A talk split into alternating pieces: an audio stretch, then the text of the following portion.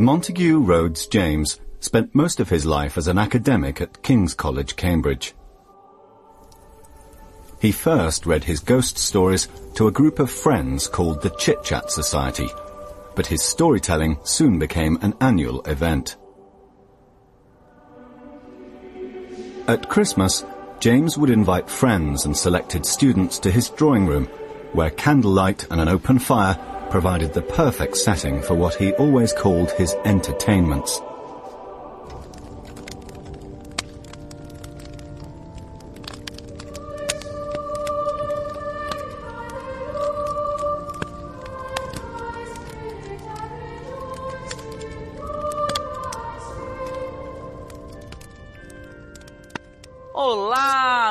Amigos, tudo bem? Estamos aqui em clima natalino para poder trazer um podcast para vocês. E hoje eu trouxe meu amigo Rodrigo, querido Lorde Velho. Tudo bem, Rodrigo? Tudo bom, Angélica? Tudo tranquilo. Como é que tá aí Feliz na tua Natal casa? pra você. Feliz Natal. Tá rolando já um assando um peru, tal, assim um, um franguinho da hora, né? Já que a gente é brasileiro. Parece que brasileiro gosta de um peru também, né, cara? Ah, por que não? O que, que você tem contra os perus? Eu acho o Nada. peru ótimo. Mas olha, gente, nós estamos aqui, nos reunimos porque a gente vai trazer um tema muito interessante, pouquíssimo abordado aqui no nosso país, até por uma questão de não haver publicações, né? A gente vai falar de uma tradição britânica muito interessante que é, é Ghost Stories for Christmas, né? Que são as histórias de terror contadas ali no pé da lareira no Natal, né, Rodrigo? Isso.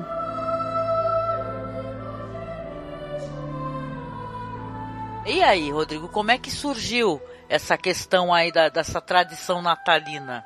Então, essa, é uma, essa é, uma, é uma tradição principalmente literária britânica, né? Tipo, no final do. do no, é, século, século XIX, também final do século XIX, é, autores como Charles Dickens e, e, e M.R. James, que a gente vai falar bastante dele dessa vez, eles é, foram cultivando essa tradição de, de, de, de lançar. O Charles Dickens tinha periódicos que ele publicava de literatura dele, de outros autores, como Household Words, que tinha Uhum. edições especiais de Natal. Com histórias de fantasmas e coisas assim. E o M.R. James, que é um dos autores mais importantes da literatura britânica, e talvez o mais importante das histórias de fantasmas e horror de, de modo geral, das histórias góticas de modo geral, ele costumava é, estrear os contos em leituras dramáticas que ele fazia é, diante do- de, de convidados ou nos clubes de cavalheiros que ele frequentava para uma plateia. Tipo, as Então Uhum. ele estreava os contos né, com leituras dramáticas na, na- d- é, durante a ceia de Natal.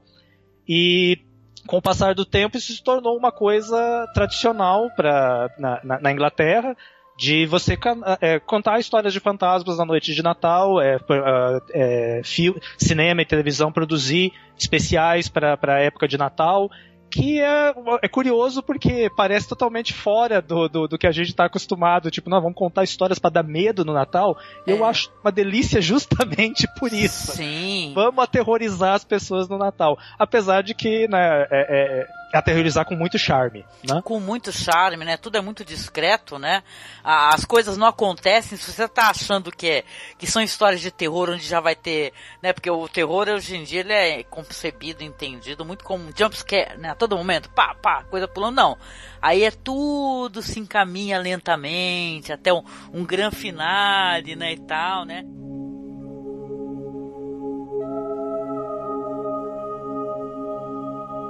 Tem umas questões em comum que eu acho muito interessante nessas histórias do M.R. James, que tem aquela figura ao longe, né? Tem isso, uma figura que aparece, que o protagonista fica vendo. São homens é, eruditos, até porque parece que ele fala também de homens parecidos com ele, com ele Então, mesmo, né? o, o M.R. James é, é é estranho agora falar a essa altura que ele é um autor old school, da- é, tradicional e tal, mas na época dele ele era um autor que modernizou o- as histórias de fantasmas Uhum. Pro- de acordo com como era a tradição gótica no período, né? Ele é, é, as histórias, nas histórias dele era importante manter um, um clima de verossimilhança geral, tipo uma linguagem simples, pelo menos pro padrão da época e tal. É, e as, a- a- a- os quando aparecia, quando as, as situações sobrenaturais aconteciam nas histórias dele, eram sempre muito mais insinuadas ou Uhum. descritas de maneira tátil do que propriamente mostradas ou escancaradas. É Sim. curioso nos contos do James essa coisa tátil, as pessoas tocam fantasmas, Uhum. sentem o fantasma na, a- a- a- na sua nuca. Sim. Não, a pessoa coloca a mão no, na- no braço da cadeira, sente uma coisa peluda, uma né? coisa peluda, os fantasmas dele costumam ser peludos ou uma pelugem semelhante à de uma aranha e coisa. Ele era aracnofóbico, né? E É. tal, que é coisa que dá pra perceber. E, e muito, no- uh, no- normalmente nos contos deles você tem uma duas, três referências a algo macabro só na história e são mais do que suficientes para sua cabeça viajar nas coisas mais estranhas. Mesmo assim, e, hoje é uma coisa é, é, que parece. é, nos soa um pouco antiquada pelo modo que a gente. pela quantidade de histórias de terror, cinema de terror que a gente tem hoje em dia, com jump scare, com tal, parece uma coisa Uhum. sutil, sutil até demais. Mas pra, é, pra época, era uma modernização do, do, Uhum. do gênero, uma coisa é, que tornou mais, tornava mais próximo do leitor do, do, do, do- do final do período vitoriano, final do século XIX, começo do, do, do, do, do- século XX, que foi quando ele publicou a maior parte das histórias, né? Sim, sim. E pra quem nunca escutou, né, nunca ouviu falar, tá se perguntando aí, M.R. James é um, um cara do terror, né, e tal, é verdade, né, tem pouquíssimo aqui no Brasil de coisas publicadas do M.R. James, né. Se tiver, tem alguma coletânea, né, você até falou de uma coletânea lá no teu blog, né, o Rodrigo, lá no Reminiscências. É, então, começa é, com, com o MR James, só, eu só sei de ter sido publicado no Brasil é, uma edição da editora Penalux de- é, inteiramente dedicada a ele, chamada Subi e Se Virei, que tem cinco contos dele. E tem uma edição que eu sei que saiu lá no site da Amazon, que é, é, que é uma tradução do último livro de coletânea dele de, de, de, de histórias de fantasma. Ele publicou quatro, né, em vida que você encontra lá com o nome de A Casa de Whitminster ou O Fantasma Minguado e Outros Espectros. Ah, que Que é uma essa só edição tem portu- edição online. É, só online, não tem. Que eu, saiba, acho que é não papel. portuguesa, né, se eu não me engano, né, Rodrigo? Não, essa não é tô- portuguesa, não. É Não é, português né? brasileiro. É português Ah, que legal. É que eu achei engraçada a, expressão minguado. Falei minguado? É, então, é um título curioso, mas ele, É. o, o texto dele não é o texto de português de Portugal, não. É o texto, Ah, texto é português brasileiro. Ah, são os únicos dois livros que eu sei que são só dedicados a ele. Agora, fora isso, você encontra alguns contos dele, por exemplo, aquela coletânea da Edra, é, contos de vampiros, contos clássicos de vampiro, tem um conto dele lá. Uhum.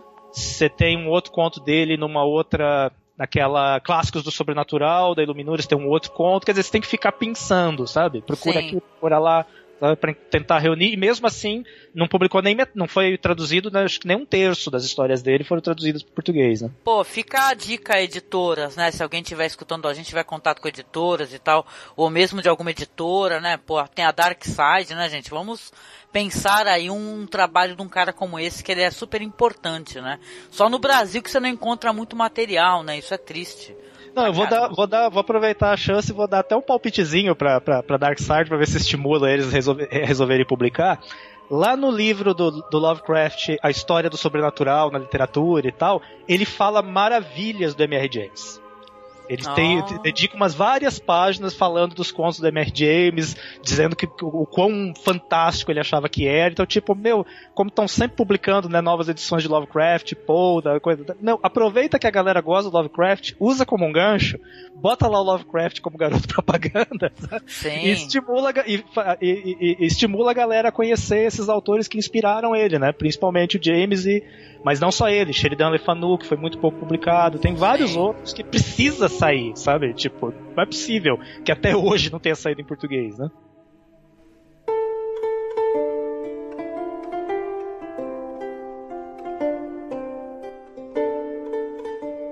É, eu achei interessante, no teu caso, uma revisão até, né? Porque tu já conhecia.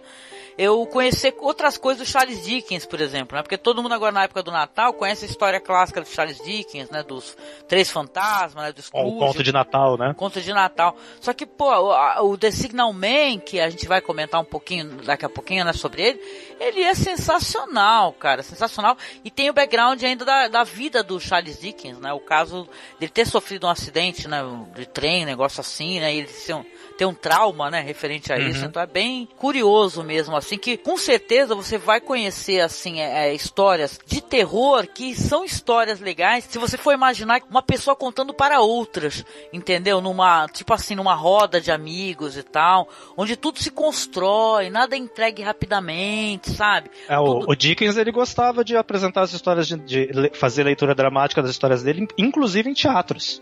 Uhum. Subir num Olha. palco e ele narrando a história dele com, papel, com, com, com o texto na mão, assim, tipo, devia ser uma coisa charmosa demais. Que, que coisa linda. E para quem quiser também procurar, né, entender inglês, né, o Christopher Lee também tem aí uma, no YouTube você encontra, acho que acho que todos os episódios, né, Rodrigo, do especiais que tinham com Christopher Lee fazendo o papel do M.R. James. Né, ele simplesmente senta numa poltrona e narra pra uma galera, na frente todo mundo com roupa né, é, vitoriana, né? É, tem uma dramatização, né? Porque assim, o M.R. James ele contava a história e era muito assim para porque ele era reitor, né? Ele primeiro foi aquele colégio Eton e depois do King's, né? King's College, né? E ele tinha esse lance de contar pra molecada também, né? Pessoal ali do, do, do meio dele, né? Então era bem interessante, né? Isso daí que a, a imagine só, né? O pessoal escutando de boca aberta, né? As coisas que ele tava contando, né? Porque eu imagino, olha, não consegui ler os contos, sinceramente. Até baixei uma versão em inglês, em PDF, né? E tal. Você vai com certeza escutar pontuado aqui nesse podcast algumas leituras que o Marcos, que sim entende inglês perfeitamente, não sou eu, né? Fazendo a leitura para você de alguns trechinhos, né? Para dar aquela, aquela curiosidade. Mas eu, eu não consegui ler os contos, assim, eu li pouquíssima coisa mesmo. Então, para mim foi assim, é, é, é, adaptações assim que, a meu ver, né, sem conhecer, são belas adaptações. Na tua opinião, o que, que você acha? Então, você, não, você não chegou a comparar, então, né? Assistir uma adaptação e ler a versão original. Não, então. não consegui, não consegui. Não, é, é, bom, a gente acho que a gente pode então introduzir propriamente o, o, o que, que foi essa série de adaptações, né? Tipo, uhum. que a gente uhum. só falou um pouco mais do James e coisa que é Ghost Stories for Christmas, é, que até onde eu sei nunca foram lançadas no Brasil, acho que nunca foram exibidos mesmo na TV brasileira, que eu saiba, não consegui encontrar nenhuma referência a isso. Foi uma, uma série de especiais de Natal feitas pela BBC, começando em 1971, indo até 1978, com um revival depois nos anos 2000, mas a gente chega nele depois. Então, uma vez por ano, véspera de Natal, uma adaptação de uma história do M.R. James para aquecer os natais da, da, da família tradicional britânica. Agora você imagina, né, cara, que natais divertidos, né? Opa, vai ter histórias de terror, vamos lá, galera. Não, bem melhor do que Roberto Carlos especial, né? Falar Ô, Simone, então, cara. eu super preferiria. Bom, e aí a série. É... Você perguntou se as adaptações serem, se, se funcionam. Eu acho as adaptações primorosas, acho elas excelentes. Não são todas elas assim extremamente fiéis aos contos, porque aquele negócio, litera boa literatura mesmo, literatura excelente, ela não se presta a ser adaptada fidedignamente. Ah, ela funciona ali no papel. Para ela funcionar em outra mídia, você tem que fazer uma reconstrução. Então, Sim. os enredos são mais ou menos parecidos, mas você, se você comparar, você vai ver que os detalhes são diferentes. Então, vale a pena tanto ler os contos como ver as adaptações e ver como eles resolvem os efeitos que não dá para ser reproduzido dos contos, como é que eles jogam na tela. Mas, no geral, as adaptações são que duram são, são episódios de, de entre 30 minutos e 45, acho que não, acho que tem, acho que só tem um que dura 50 minutos, não lembro direito são curtinhos, e mas que mantém essa, um, um estilo de narrativa lenta, muita insinuação, poucos efeitos de choque violentos, são mais aquela, aquela insinuação macabra, aquela, aquele, a, aquele elemento muito mais pro, pro, pra estética gótica do que pro, pro, pro jump scare que a gente está acostumado hoje em dia. Alguns infiéis podem achar chato, eu acho sensacional. É muito bom. E alguns do, atores, uh, todos os atores que trabalharam na série são excelentes, atores, atores tradicionais também do, do, do, que você pode reconhecer eles de vários filmes da Hammer, inclusive da série Harry Potter, que vários deles apareceram no Harry Potter depois. Indiana Jones, hein, cara, tem um Indiana aí, Jones, vocês vão tá babar. Mas eu não sei se você reparou que aquela do. do, do, é, do o primeiro episódio dos Ghost Stories oficialmente de 71, é, é, as bancadas de Barchester, aquele protagonista lá, ele tá lá no, no, no, no Harry Potter como Esqueci o nome do personagem dele no. Do, como é que é? Tem aqui em algum lugar. Cornelius Fudge. Jesus! Não, não, não reparei, agora eu vou ter que rever.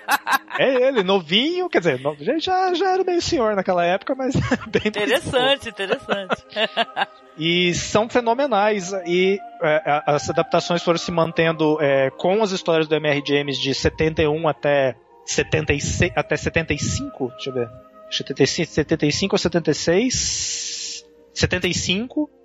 Aí no ano seguinte, é, eles resolveram dar um tempo com o M.R. James e fizeram um especial adaptando o Sinaleiro do Charles Dickens que você mencionou, né? Uhum. Que foi uma adaptação linda demais também e que poderia ter sido o começo de uma, uma continuidade da série pegando outros autores tradicionais da literatura britânica, que o que não falta na literatura britânica são histórias de fantasmas, né?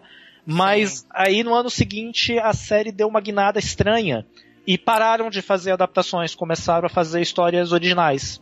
Tipo, ah, aí, vai, aí virar aí então o, o Stigma, né? Do Stigma e, né? e The Ice House, que são roteiros originais e tal, e são interessantes. Partem mas... de uma premissa curiosa, mas tem já uma outra pegada, né? É, é, o, o, que eu acho estranho nesses dois episódios é que eles poderiam ser episódios de qualquer outra série, além da imaginação, uhum. é, qualquer outra coisa, porque o que caracterizava as Ghost Stories for Christmas era esse pé na literatura, né? Sim. Então pareceu estranho eu imagino que não deve ter sido muito bem recebidas na época. Eu encontrei algumas referências de, de, de, de críticas da época dando umas alfinetadas e tal, e provavelmente por isso que a partir de 79 não rolou mais. E as Ghost Stories for Christmas pararam assim, sem muito alarde. Só exceto por alguns 2000, né? especiais, né? né? É, nos anos 2000, que aí foi principalmente por uma questão de no a nostalgia típica dos anos 90, nos 2000, né? Tipo, muita gente cresceu é, aterrorizado assistindo essas histórias quando era criança. Tipo, tipo Mark Gates, né? Como Mark Gates, que Para quem não lembra, o Mark Gates ele é, é, é, criador do seriado Sherlock, um dos criadores do seriado Sherlock, trabalhou na série Doctor Who, apareceu em Game of Thrones e ele, para mim, o melhor trabalho dele foi aquela série A History of Horror, que é uma Nossa. série de três episódios onde ele conta toda a história do cinema de horror, dividido nas três grandes fases e tal. É tipo, é um grande pesquisador do, do, do, Não, do gênero, e, né? E tem um especial dele, muito legal também, que eu consegui através de você, né, Rodrigo? Que é sobre o M.R. James, né? Porque quando ele lançou o, o episódio dele, que a gente vai comentar um pouquinho assim brevemente, mas ele, ele fez o especial do M.R. James também muito legal, muito maneiro. Contando sobre ele, a vida. O, esse especial foi exibido imediatamente depois da adaptação que o Gates fez, né? Da, na, das, do Tratado do Midot. Uhum. Que, que, que, é um trabalho total, trabalho de fã da, da, parte dele, do tipo, você consegue até perceber o deslumbre dele no, no é modo isso como que eu gosto no, é no, no Gates, cara, porque ele, tu, você vê que ele gosta. Quando ele tá falando de terror, ele não tá falando de terror porque, né, ah, contratar. Não, ele é, é o passado dele, a vida dele, né? Quando ele tá falando de literatura, quando ele tá falando do M.R. James, mesmo dos contos, você vê que o cara gosta, então ele vai entrevistar as pessoas, a BBC, a abertura tem entrada para tudo, né? Você vê que ele consegue altos materiais, altas entrevistas, né? Então é, são espetaculares. Se você tiver condições de acessar, não, não perca essa oportunidade que vale muito a pena. Um vulto inexpressível, magro e patético, cor de chumbo empoeirado, vestido com um tipo de mortalha, os lábios finos retorcidos, mostrando um sorriso apagado e aterrorizante as mãos fortemente pressionadas contra o coração. Ao olhar para o vulto, o menino teve a impressão de que um gemido distante, quase inaudível, saía daqueles lábios. E os braços começaram a se agitar. O terror diante da visão forçou Stephen a retroceder, e ele despertou para o fato de que estava mesmo de pé no soalho frio do corredor, sob a plena luz da lua com uma coragem que não considero comum aos meninos dessa idade, foi até a porta do banheiro para se assegurar de que a figura dos seus sonhos estava lá. Não estava. E ele voltou para a cama.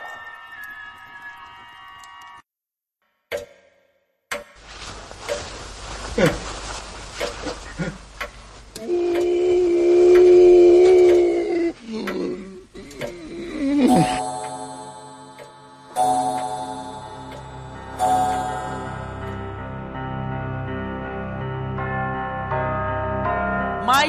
cara, vamos falar um pouquinho então sobre os episódios? Vamos dar uma, uma passada aqui nos episódios? O que, que você acha, Rodrigo? Podemos fazer isso, dura escolher quais e como. Ó, eu vou sugerir aqui a gente começar até pelo clássico mesmo, né? Que é. Sei, na verdade eu ia falar assim que era o, o Assovi que eu virei, né? Mas eu não sei. Qual, qual que tu acha que é o mais famoso desse daí? Eu acredito que o conto, é, é, é, o conto, nome do conto completo é Assovi que virei até você, meu rapaz. É LED, né? Que é my, lad, my lad. É uma música, cara. Eu fiquei sabendo porque eu fui tava, tava pesquisando no YouTube, né? E tem várias sopranos cantando a música e tal. Uma música mega uh, tradicional, né? Essa daí, né? Assovi que eu virei, sim. meu rapaz e tal, né? Esse, esse, esse conto, é, bom, é, acho que pode-se dizer que ele é bem, é, se quem tivesse chance de ler o conto original, esse tem em português, né? Tá lá na coletânea da Penalux, então dá para ler lá, eles traduziram como Assovi que virei, né? E uhum. tal. Ele é um dos Bem, é, bem, as características do, do James estão muito fortes ali. A coisa do é, o protagonista ser um antiquário, ou um historiador, ou um erudito, ou um professor. É sempre alguém mais ou menos desse calibre, né, e tal que, levado pela curiosidade, acaba fuçando demais onde não deveria, ruínas de cemitério templário, ou uma velha mansão, ou, ou um, um, livro de retratos é, é, encontrado numa igreja antiga, é sempre alguma coisa desse naipe. No caso Sim. desse conto, é um cemitério de, de, de templários na, na, na, costa da Cornualha lá e tal, professor, um professor de férias, né, que encontra um assobio ali na um, um assobio antigo no meio das ruínas, é, é tipo um apito, né? Um tipo um negócio... apito sim, com sim, uma sim. É, inscrição em latim lá, que traduzida ficaria como é, é, A subir e virei até você, o nome do conto, né? E tal. E. Não, não, não é. Não é o nome do conto, desculpa. É, o que está escrito no apito é quem é este que está vindo. Isso, exatamente. Quem é este que está vindo? É. E, obviamente, como é, é, o, o, protagonista tradicional da literatura gótica é sempre alguém cético, é sempre alguém que não acredita em nenhuma dessas bobagens e tal. Obviamente, ele não vai ver por que ter medo de experimentar o apito, né? Afinal de contas. e a partir daí. Como sempre, né, isso acontece, depois o pobre, pobre infeliz vai acabar sendo obrigado a acreditar, essa é a tradição, né, afinal. E nesse conto, que eu não vou contar mais detalhes do enredo, porque aí a gente não precisa chegar a dar spoilers, mas eu posso dizer que aquela figura do fantasma envolto em lençol, né, que a gente tão, até coisa de desenho animado, Uhum. Se esse conto não é a principal fonte dessa imagem, ele com certeza é uma das principais fontes engraçado. Eu lembro quando a gente falou sobre o Ghost Story, né? Aquele filme genial, né? A gente comentou. Uhum. Primeira vez que eu conversei com o Rodrigo, né? E foi muito legal. Você recordou justamente esse assovio que eu virei, né? Você Sim, falou a é questão do, do, do, do, do da mortalha, né, e tal, né, da figura é, com lençol, né, e tal, que não é, é lençol, no, no caso mortalha, desse né? ponto não é nem mortalha, é, é, realmente um lençol, alguma coisa levanta do, le... levanta Olha, lençol e, é, e é, eu vou te falar, é tudo noite. muito interessante, porque é, é, um conto, ele é, filmado tudo ali em preto e branco, né, tem o Michael Horden, né, Uhum. E é genial também. Quando eu lembro quando eu assisti a primeira vez, eu falei, caramba, gente, é, é considerado uma das adaptações de. melhores adaptações de fantasma, né? Já Na verdade, eu acho que esse. É, ele é, apesar de ser um episódio para TV, ele é considerado uma das melhores filmes de horror britânicos. É, se você fizer uma pesquisa mais uhum. é, geral, assim, coisa, ele costuma aparecer nas listas e tal. Aliás, é até bom aproveitar também para esclarecer esse ponto, né, que o, esse esse é, a subir que virei a adaptação da BBC, ela ainda não era da série Ghost Stories para Christmas, ela foi uma espécie de, de precursor para a série. Ela foi exibida pela primeira vez num, no, no, numa série de. A, a, BBC tem uma, uma série tradicional sobre história da arte chamada Omnibus, né, que são uma série de, é uma série na verdade de documentários sim, sobre a história da arte.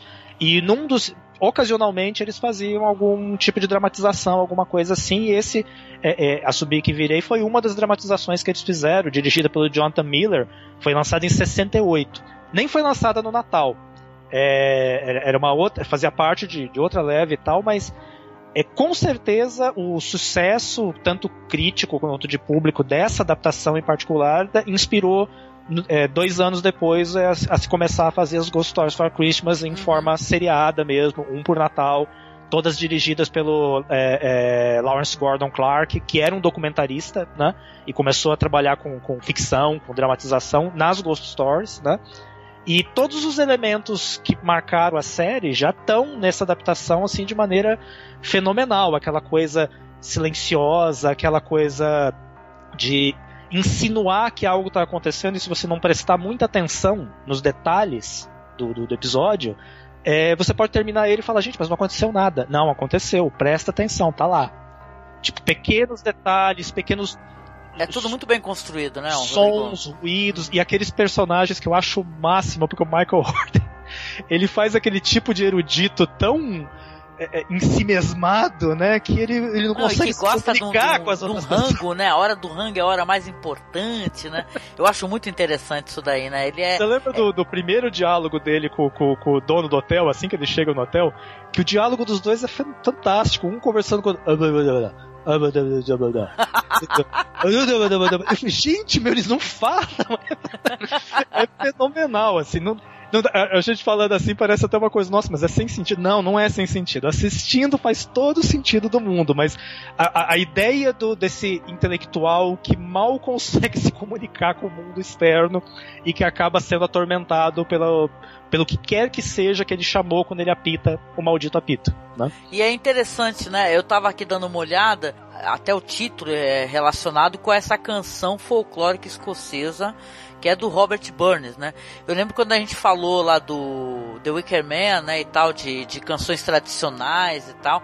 Então é, é muito bonito, é muito interessante como isso acaba entrando para a cultura popular, né? E os caras subvertem, né, para uma outra história, né, e tal, né? É para uma coisa de, de medo, né, de terror, né? Então isso é muito interessante, né? Muito interessante. Depois a gente vai comentar um pouquinho, porque tem uma versão de 2010 com o John Hurt, né? Isso, a gente pode chegar né? nela depois, que duas adaptações do mesmo conto, só que extremamente diferentes, né? Aham. Uhum. Ah, legal. Muito bom, muito bom.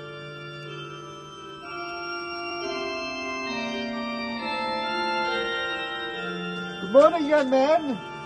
Good morning, Archdeacon.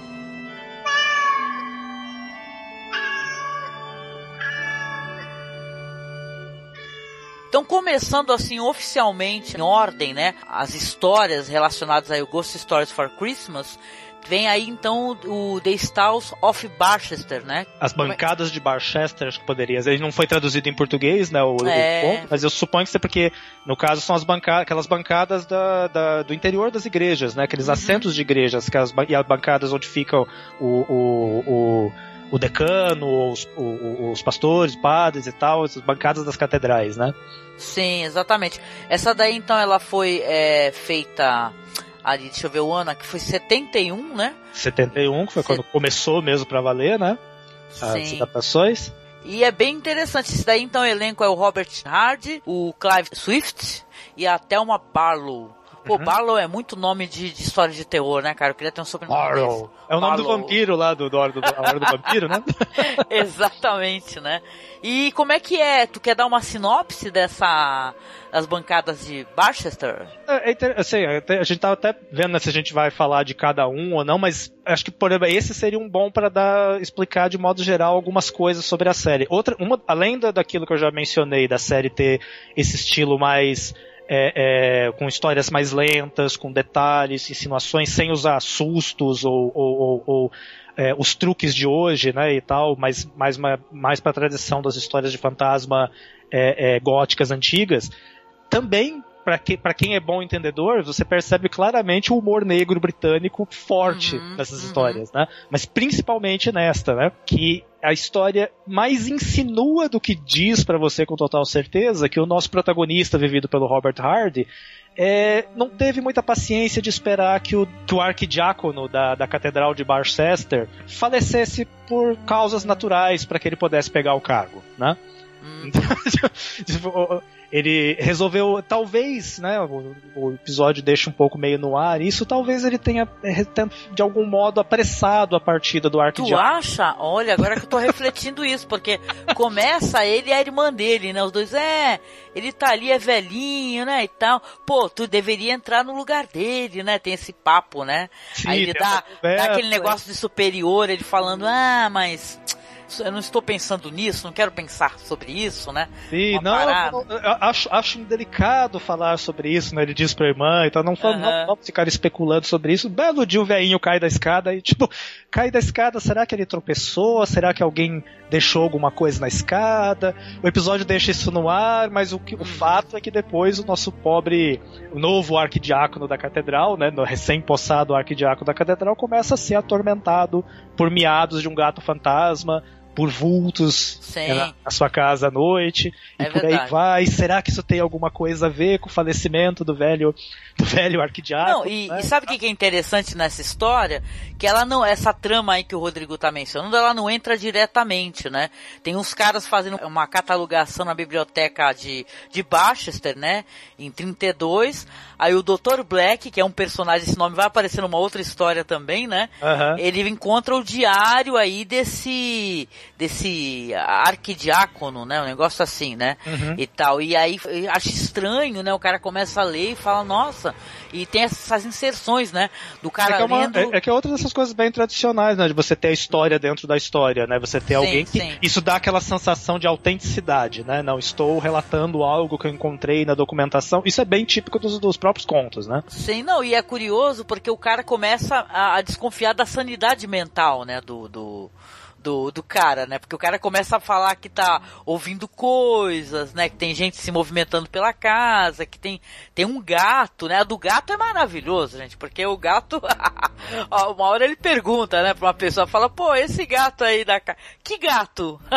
não, não tem gato na casa, não, não, não tem? Ah, não, desconversa. Não, tem, um, tem, um, lance da descrição, né? O Mark Gates até fala isso, né, no, no documentário, que o jeito, porque ele, ele olha, ele olha, ele está tipo lá rezando a, a missa, né? Negócio assim.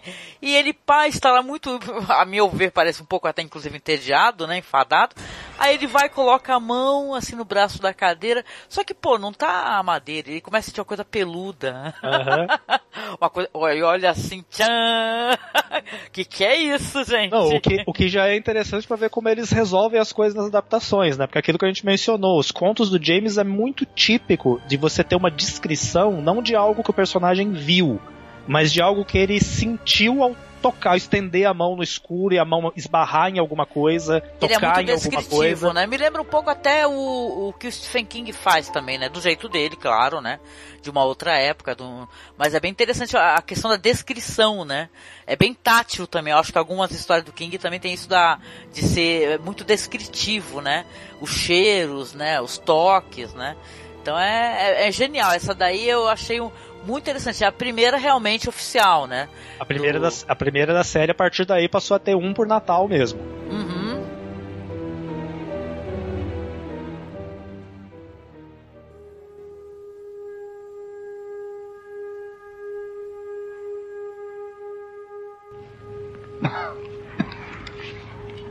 oh, hello. Can I help you? No digging here. I beg your pardon? No digging here. What do you mean, no digging here? I have permission from the landlord. No. Look, you stupido. I said I'd got permission. Now get out or I'll, I'll get you locked up. No digging!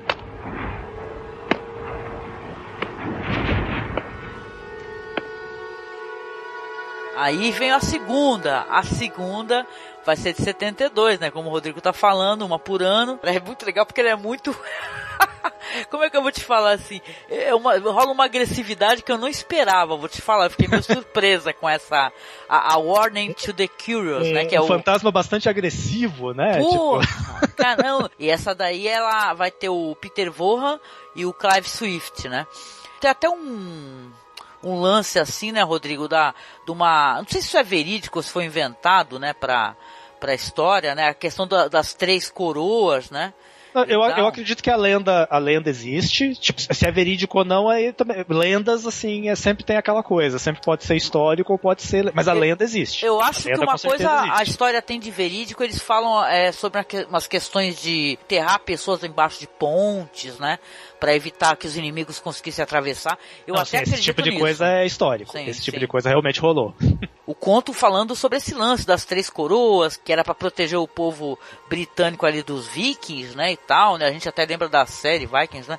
As coroas estão enterradas, duas já foram encontradas, foram derretidas, um negócio assim. É, Pô, essa aqui esse, esse conto acho que também é interessante por isso. Ele é muito típico mesmo de, do, do, do, do que hoje pode se até chamar de, de, dos grandes temas ou clichês da narrativa gótica tradicional e tal, né? uhum. Você tem um protagonista que não acredita, como a gente já tinha mencionado, mas mais do que isso, você ter é, coisas históricas, coisas do, do, de um passado histórico ou lendário britânico ou europeu de modo geral, que se voltam contra o personagem moderno no caso moderno Sim. da época, né, e tal. Tipo, você sempre o, o protagonista que, que está vivendo seu, no seu período histórico, que é o, um conto contemporâneo, o um conto atual e coisas assim, que de repente se vê assombrado pela, pela, história, pela história com H maiúsculo, que ele considerou levianamente, não, não uhum. deu a devida atenção ou devido respeito para essa história.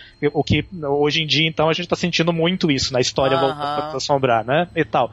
Então, para quem imagina que histórias de fantasmas de terror não tem nada a ver com, com o mundo real, tá redondamente enganado. Não, e aí vale uma coisa assim, falar sobre o Mary James ser um cara estudioso do, do medieval, né, e tal, né? Para além até, inclusive, dessa questão é, dos contos e tal, pelos quais, infelizmente, ele não é conhecido aqui no Brasil, ele é referência sobre isso, sobre estudo dessa época medieval, catalogação e tal. Sim, ele é um cara sim. foda, né? Não, então, na, ver, um na verdade ele considerava tudo. as histórias de fantasma dele como, como passatempos pro, quando ele não estava ocupado com esse com o trabalho de, de historiador e de reitor, uhum. da, da, que era o que ele realmente considerava o que ele fazia de importante, né? Sim, Até o, e o, naquele documentário que você citou do, do, do Mark Gates, o Gates menciona e faz, faz todo sentido, super concordo com ele, que provavelmente o James se tornou um autor de histórias de fantasma tão fenomenal porque ele tinha acesso a essas é, é, em primeira mão a esse material histórico com lendas, com histórias, com, com a mistura entre lendas e narrativa histórica das imagens medievais, com aquelas gravuras de demônios e criaturas hum. estranhas e tal, que acabam se materializando nos contos deles de maneira no, o conto dele, o, o, o, o, livro de recortes do, do Cônego Alberic, tem uma descrição de uma figura demoníaca que aparece na história, uma criatura que o personagem, que o, que o protagonista tem a impressão de ver, que se você vê essa descrição e vê gravuras medievais, como aqueles, aqueles demônios escamosos, curvados, que inclusive costumava ter uma cabeça e, uma, e uma, um rostinho na bunda, né? Uh -huh. medieval. Sim. Uh -huh. é, é, muito parecido a criatura que, que, que o James descreve com essas criaturas dessas gravuras, né? É, exatamente, né? É por isso que eles falam que é escrito no estilo Jamesiano, né? Jamesiano, é. O cara. Não foi só o Lovecraft que virou adjetivo, né? Nessa história, você já começa assim. É isso que eu achei surpreendente, né? Porque, é claro, você não não espera a explosão da violência, né? Porque é como a gente está falando, as histórias são muito elegantes, né? Então tem um cara ali que ele começa a história, o cara tá cavando um buraco, Aí aparece um cara lá em cima e tal, de cartola. Ô, Barbaduque, mandou um abraço. De cartola, uma parada assim. E aí, não pode cavar aí, né? Ele claro que ele não fala assim, sou eu, né? A Angélica falando. Ele fala, não pode cavar. Aí o cara, ó, oh, mas eu tenho autorização do proprietário, com licença. Mas aí não pode cavar. E aí chega um momento que ele vai lá, tenta segurar o cara, e ele empurra, fala, ó, oh, o cara sai andando porque, meu, né? Vou chamar a polícia, um negócio assim. E o cara vê uma uma espécie de uma foice, né? Num, num tronco, uhum. né? E, meu, ele vai e ataca o cara, só mostra ao longe, assim, né? Mas mostra ele dando muita foiçada no cara. e aí corta para 12 anos depois, né? A gente não vai dar spoiler também. Mas corta para 12 anos depois, já um outro cara e tal, que ele está indo aí para essa região que é Seaburg, né? Negócio assim. Fala que é um, que é um arqueólogo também, ele está pesquisando sobre a, essa questão da coroa, mas aparece um recorte de jornal, né, Rodrigo? É, não sei quantas milhares de pessoas desempregadas, né? Tá numa fase. É, você que... acaba percebendo que ele é um arqueólogo amador, né? Apesar amador, de se declarar ele... profissional, ele é um arqueólogo amador. Depois ele dá o background dele, ele fala que era um escriturário e tal, ele pensava que estava com a carreira garantida, com emprego, mas aí, né, veio a depressão, né, e todos ficaram desempregados, ele também ficou desempregado.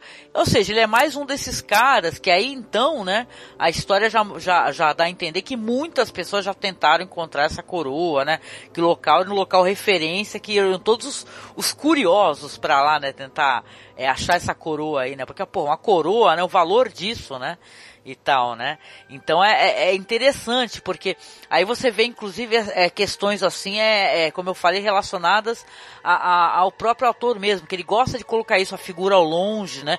Que é uma coisa assustadora. Eu acho isso muito bem e, construído. E a né? figura do, do, do, do, fantasma que é guardião de algum tipo de tesouro ou de algum uhum. tipo de uhum. segredo, né? É outra figura Sim. bem tradicional, tipo, e você.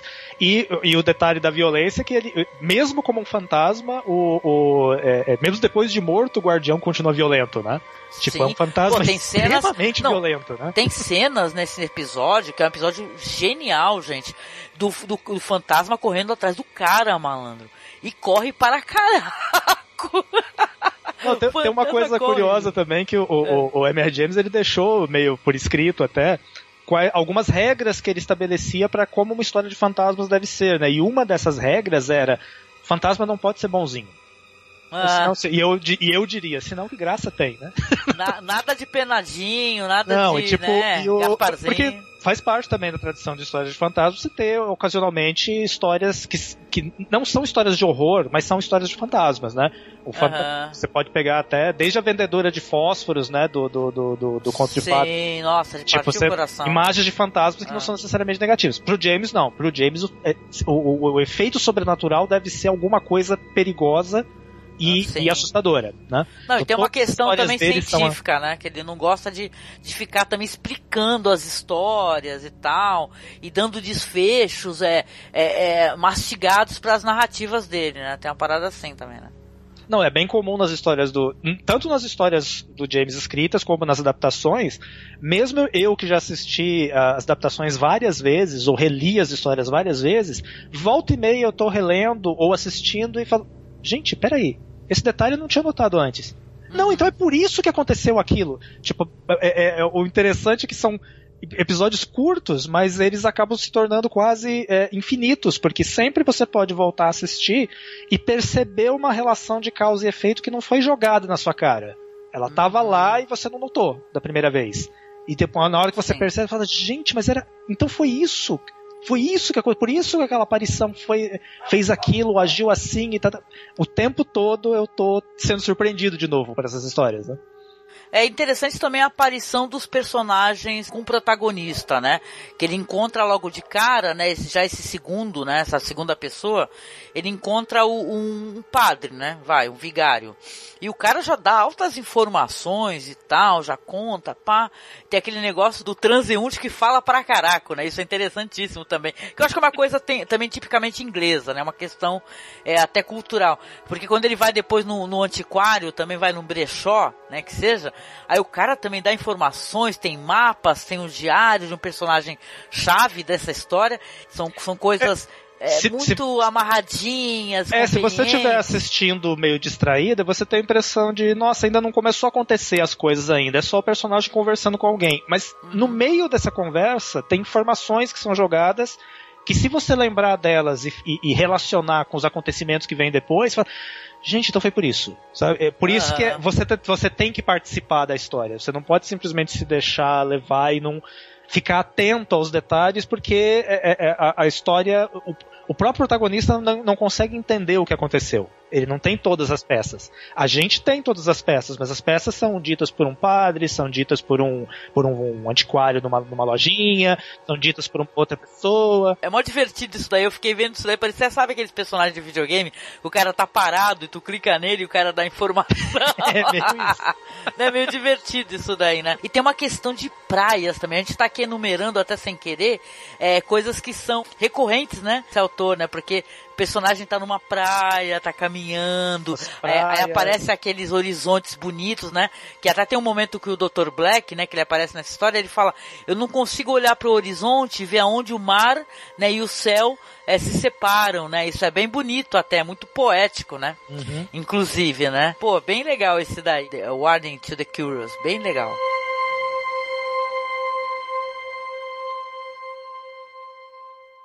Is that the boy, Parks? Yes, sir. Come in. Approach. Help with the bags, help with the bags. Well, Stephen, well. Here at last, eh? Yes, sir.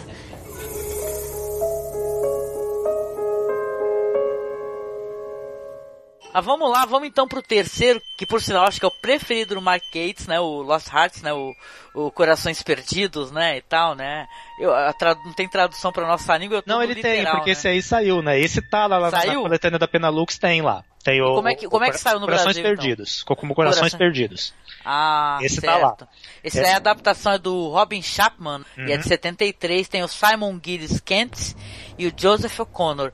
Cara, essa história, ela é muito tétrica e é muito legal. Parece até que o negócio foi num crescendo, né? A Warrant to the Cure já tem violência, o Lost Hearts, cara, tem aproximação fantasmagórica, que eu achei muito interessante, Rodrigo. Tinha acabado de dizer, né, que o James é, tem aquela regra de que o fantasma nunca pode ser bonzinho.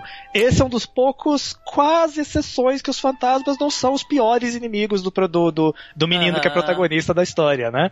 Mas, Sim. ao mesmo tempo, também não dá pra dizer que sejam exatamente bonzinhos ou muito reconfortantes de serem vistos, né? E nessa história, o James pode usar bastante também dos conhecimentos dele em relativos à tradição da alquimia, né? O vilão da história, vamos dizer assim, ele, ele almeja ser um alquimista e conseguir desvendar o segredo da imortalidade, né? Não sei se, a gente, se é uma boa ideia a gente contar muito detalhe, pra- porque essa história é, é, É, vale a verdade. pena a galera ter surpresas, né? Sim, Mas sim. tem essa tem essa pegada de você duas histórias, né? Tem essa pegada do, do de tradição alquímica, né? Que, que, o- que o M.I. James manjava bastante, né? Dos, dos elementos é, históricos a respeito do- do- dos velhos alquimistas e tal. Essa, né? E depois o Tesouro do Abade Thomas, né? Que trata de. É, antigos alquimistas e como os segredos deles acabam sendo redescobertos pelo protagonista moderno, moderno para a época que a história foi escrita, e o protagonista moderno não está preparado para lidar com esses segredos, né? Sim. Apesar que eu acho que até que não estraga muito, assim. Pelo menos essa questão da gente falar que tem um alquimista, tem um cara obcecado se tornar imortal. Porque a, a história. Eu, tudo bem que eu, que eu assisti, na verdade, sem ler nem sinopse, né? Então, pra mim, foi uma descoberta muito interessante. Porque você tem muito essa questão, até nessas histórias, da, da criança abandonada, da criança maltratada, né? Se você vê essas histórias clássicas, né, e tal, né, de, de romances clássicos e famosos, né?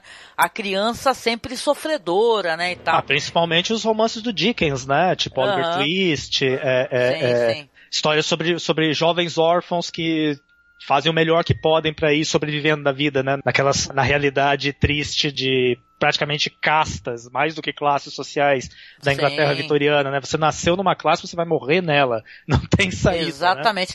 Não, e no Corações Perdidos tem esse lance que quebra essa regra, né? É interessante porque você vai ter um menino que ele vai chegar numa casa, numa mansão, e vai encontrar um senhor super legal. Você vai falar, cara, esse é o tio, cara. É o tio da hora. Ele fala, pô, vai correr, caminhar, sobe na árvore, pá, come bem, se alimenta e tal. Você fala, nossa, o moleque fala, caraca, eu estou no paraíso, né? E tal, né? Você um- jura que você acreditou que o tio era legal? Cara, mas eu quebrei minha cara, mas tudo bem, isso é spoiler. Mas, gente, é genial, porque o, ó, como a gente falou, tem um lance assim de começar a aparecer essas figuras, né? E é um, um casal, é um menino e uma menina.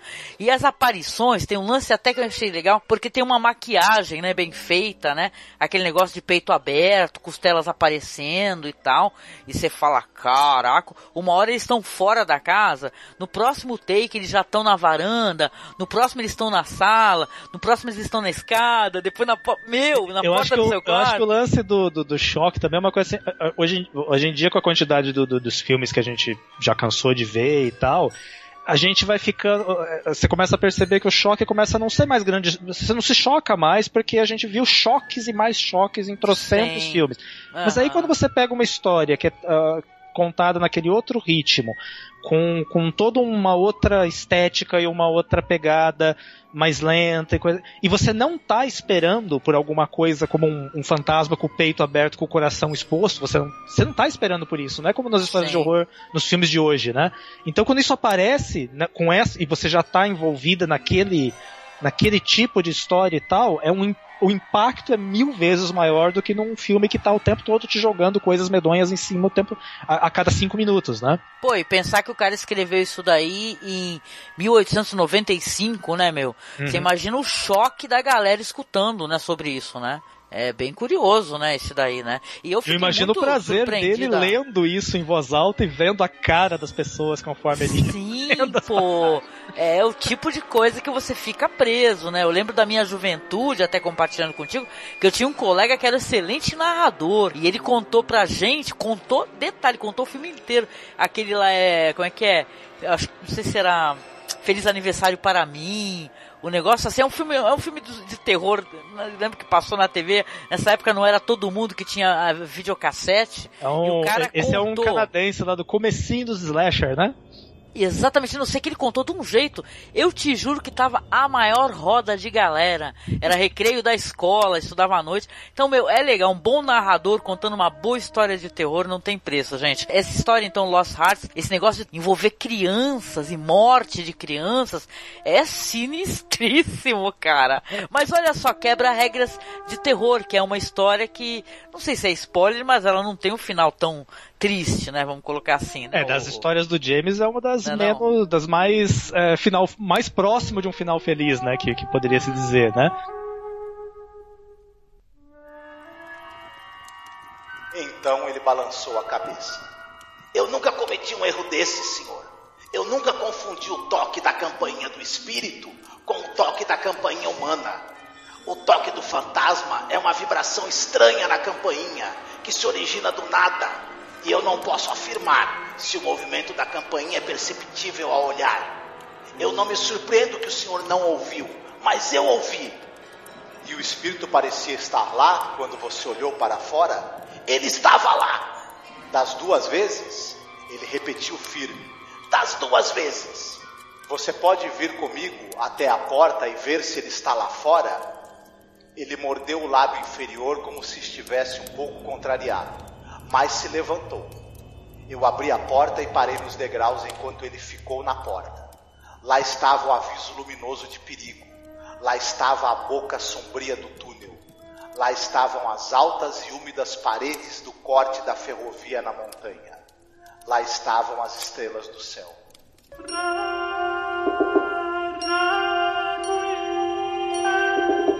There is much gossip among the canons concerning a certain hidden treasure of this Abbot Thomas. What Abbot Thomas? Of this foundation. agora virá então um dos que eu mais babei visualmente. Rodrigo, acho que até comentei contigo, né? Que a gente, combinando esse podcast em off, eu fiquei te falando, né? O que, que eu achava. O, o- esse daí é o Tesouro do Abad, do Abad Thomas, né? O original é o The Treasure of é, Abbot Thomas. Isso. Pô, esse é lindo de se ver. E não é que a história seja ruim, não, gente. Mas esse daí visualmente eu achei. Nossa, esse diretor, ele. é até, uma até coisa a gente pode mundo. aproveitar falando do visual, que tipo, é, é, os- esses, esses especiais, eles não eram uma produção caríssima, não era uma, não era super produções, eram produções de TV, numa época em que você no, no, no investimento para episódios de TV não era como se investe hoje. Mas eles tinham a sorte de poder filmar diretamente nas catedrais e naquelas regiões do countryside britânico que você não precisa de, de, de muita grana para fazer uma reprodução de época assim, primorosa, com, sempre, com poucos personagens, né? Não, não, não, não, precisa- não precisa fazer uma coisa tão requintada e coisa assim. Mesmo assim, você, eles conseguiam um visual assim fantástico, porque podiam usar as próprias locações que James poderia ter passado por elas eu é, é, pessoalmente para se inspirar. Para as histórias, né? Então a autenticidade da coisa é fenomenal. E esse, em particular, do, do Tesouro do, do, do, do Abad Thomas, o fato deles filmarem numa catedral mesmo dá um diferencial fantástico, né? Nossa, né? lindo. É porque aproveita tudo, né? A história é tão bem feita, cara, que eles aproveitam todo o visual daquele belíssimo lugar, né? Tem aquele, tu sente o cheiro do, do, do incenso, sei lá, cara. Você sente o... A, você imagina, se imagina dentro desse lugar, que é muito bem colocado. Esse negócio de ter aquele o cara que é um, um estudioso, né, e tal, também tem o, o, pupilo dele, né? A história ela vai rodar em torno disso. O mestre e o pupilo, praticamente, né? E, é uma história de caçadores de tesouros, Exatamente. né? Tipo, embora o mestre fique o tempo todo negando que está caçando tesouro, não, não, estou aqui interessado apenas na, na questão histórica, né, e tal. Enquanto que você vai vendo que história, caramba, uh -huh. você tá doido pra pôr a mão no ouro, maluco.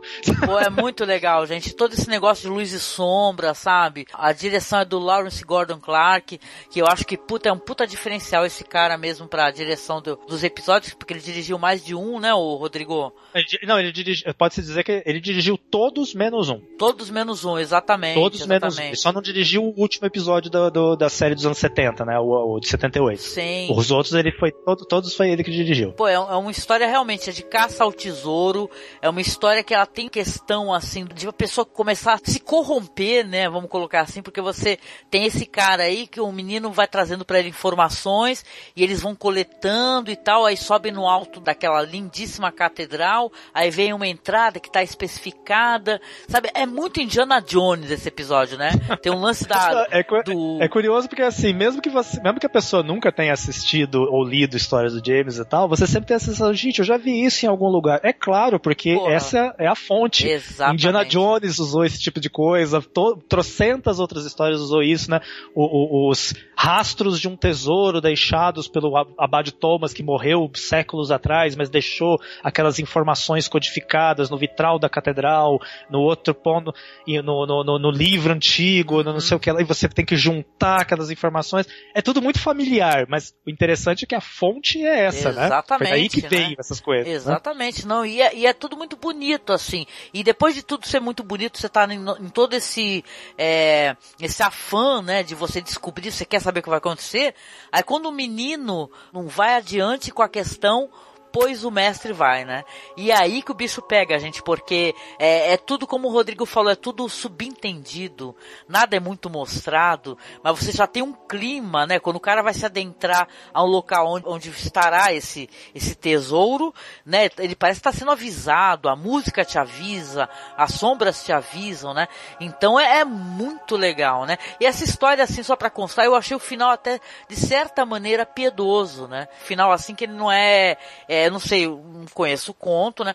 Mas eu sei que o final eu achei bem interessante que parece que o, o, houve um olhar de piedade para esse personagem, né? Como se ele pudesse sair do buraco onde ele se enfiou, né? Porque tem esse lance também que eu acho que os personagens eles vão sendo meio que você fica pensando na sanidade mental. Será que esse cara não vai ficar louco com o que ele viu? Como é que vai ser isso, né? É, é curioso porque, assim, não, não desse episódio particular, mas só voltando um pouquinho, no documentário que o Mark Gates fez, né, ele entrevista o diretor do, do Assovi que virei, né, e o Mark Gates diz uma coisa que eu também pensava, ele diz, olha, eu sempre tive a impressão de que, de que o protagonista do episódio pirou no final, que aquilo já acabou com a cabeça dele, pirou, e o diretor diz, não, pior que eu acho que não, ele vai voltar para a universidade, vai se convencer de que aquilo foi um sonho, uhum. e ele vai continuar do jeito que ele sempre foi. Eu falei, gente, é, pois é, poderia muito bem acontecer isso também. Ele vai depois se convencer, não, não, eu não vi nada daquilo, eu sonhei, eu tive uma alucinação, eu, não, não, não, eu continuo não acreditando em nada. É, eu acho que talvez seja até mais realista pensar é, assim. Mas esse daí, ele é com certeza, é, visualmente, falando assim de mesmo, de cinema e tal, é um dos que eu achei mais imaginativos, mais bonitos, sabe? Você vê uma evolução de um trabalho assim que foi muito bem feito, cara, de 74. E pensar que é, foi o primeiro episódio que saiu depois que eu nasci. Ah, é? Oh, eu, eu sou de 71. 74 em outubro. foi o primeiro que foi lançado quando, depois que eu já tinha nascido, olha só. Vê só, alguma coisa, né? Quer dizer isso daí, não sei não.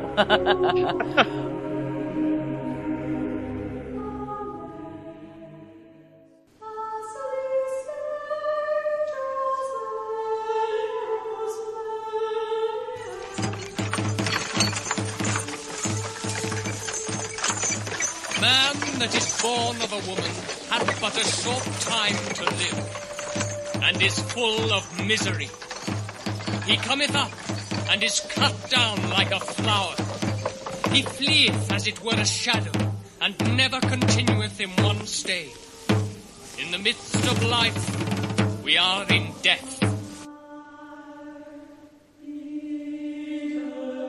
Vamos comentar aqui então o próximo episódio. A gente vai fazer assim: combinamos aqui da gente falar é, principalmente dos mais famosos e depois mencionar vagamente dos anos 2000, tá? Só para vocês terem a referência, tá? Aí depois desse daí vai vir um muito interessante, porque aí vem uma questão que eu acho que ela vai ser é, reaproveitada futuramente, né? Vem a Dash Tree é isso que seria o que a árvore das Dash, Dash Tree é, é, é, que aqui no Brasil essa, esse tipo de árvore, né, a árvore da cinza, né, a Ash Tree, é, aqui no Brasil ela é chamada de freixo. Ah. Por isso o conto aqui no Brasil, ele, esse conto saiu também lá na, lá na coletânea da Penalux. A, o nome do conto é O Freixo.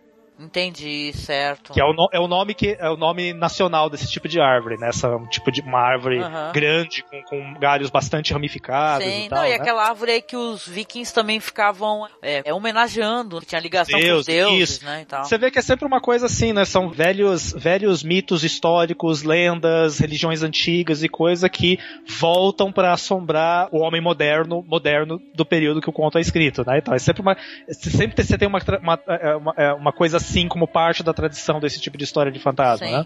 É verdade. Essa história aí, ela vai relatar então o caso aí do Sir Richard Fell, que ele acabou de herdar é uma propriedade chamada Castringham, que tem uma história muito infeliz, né? Essa casa ela foi amaldiçoada porque o ancestral dele, o Sir Matthew Fell, Sir Matthew, né? Sir Matthew, ele condenou uma mulher à morte por bruxaria, né? E aí Aí já, já temos Inquisição na história, né? E tal, já tem Exatamente. todo esse. Exatamente. E é uma história que também é surpreendente, pra mim foi surpreendente, que tem uma questão gore, depois mais pro final, né, que você fica de boca aberta, fala, what? Né, mas realmente... Essa, essa eu acho que, mesmo que a gente descrevesse o final, e acho melhor não descrever, Aham. a pessoa, a gente não ia conseguir explicar aquela cena. A pessoa tem que ver aquela cena. assim.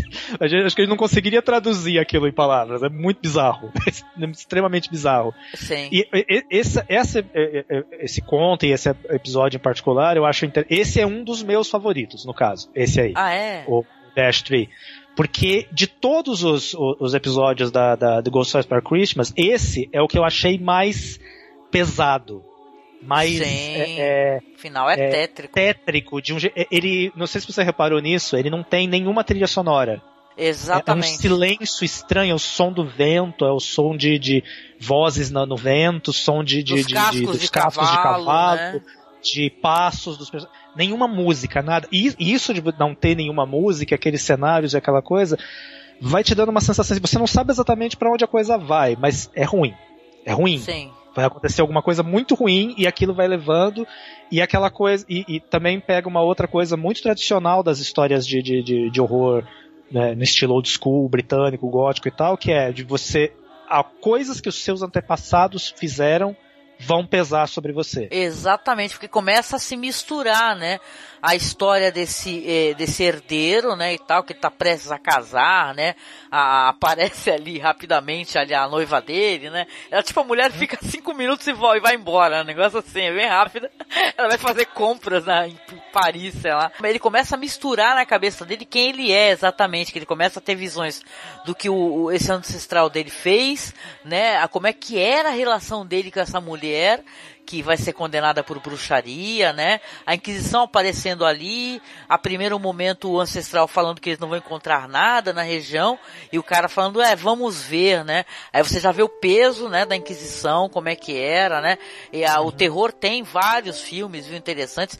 Tem um filme maravilhoso que eu gosto muito do Vincent Price, que é do, que ele faz o Inquisidor, é, Witchfinder, Witchfinder é, General, General, né? que é um O dos filmes- Caçador de bruxas aqui no Brasil, acho. né? Exatamente, que é um filme, eu até brincava com a galera, Rodrigo, fala, pô, é um filme que você não consegue simpatizar de jeito nenhum com o Vincent Price, porque ele é um cara que até ele ser um vilão, ele tem uma, uma um carisma, sabe, uma coisa assim, que ele é um vilão maravilhoso, você adora o Vincent Price, e, e The Witchfinder General, que teve muitos lances de produção, vocês quiserem, a gente qualquer hora fala sobre esse filme, que ele não se entendia com o diretor e o caramba, e o Vincent Price, ele está nefasto e cruel, e você fala, ai Vincent Price, eu não, não quero gostar de você, sabe? Assim. Não, é, é, você tem razão, nesse, nesse filme ele, é, ele é vil, né? Ele não tem vil, nada, uma não palavra maravilhosa. de jeito nenhum.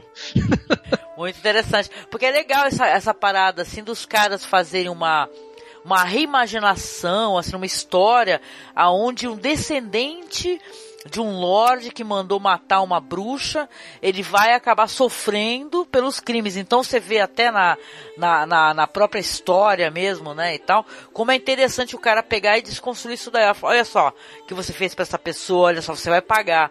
Ah, você não vai pagar? Peraí, teu, teu neto vai pagar, entendeu? E por aí vai, cara. Que mais pra frente... Ou no caso, ou no caso de uma história como essa, você vai pagar, seu neto vai pagar, seu bisneto vai, vai todo pagar. mundo pagar, Toda cara. Família, todas as, gera, as gerações que vierem vão pagar pela merda que você é fez. É tipo né? Mulan, maldição pra ti, pra tua vaca, né? Aquele negócio.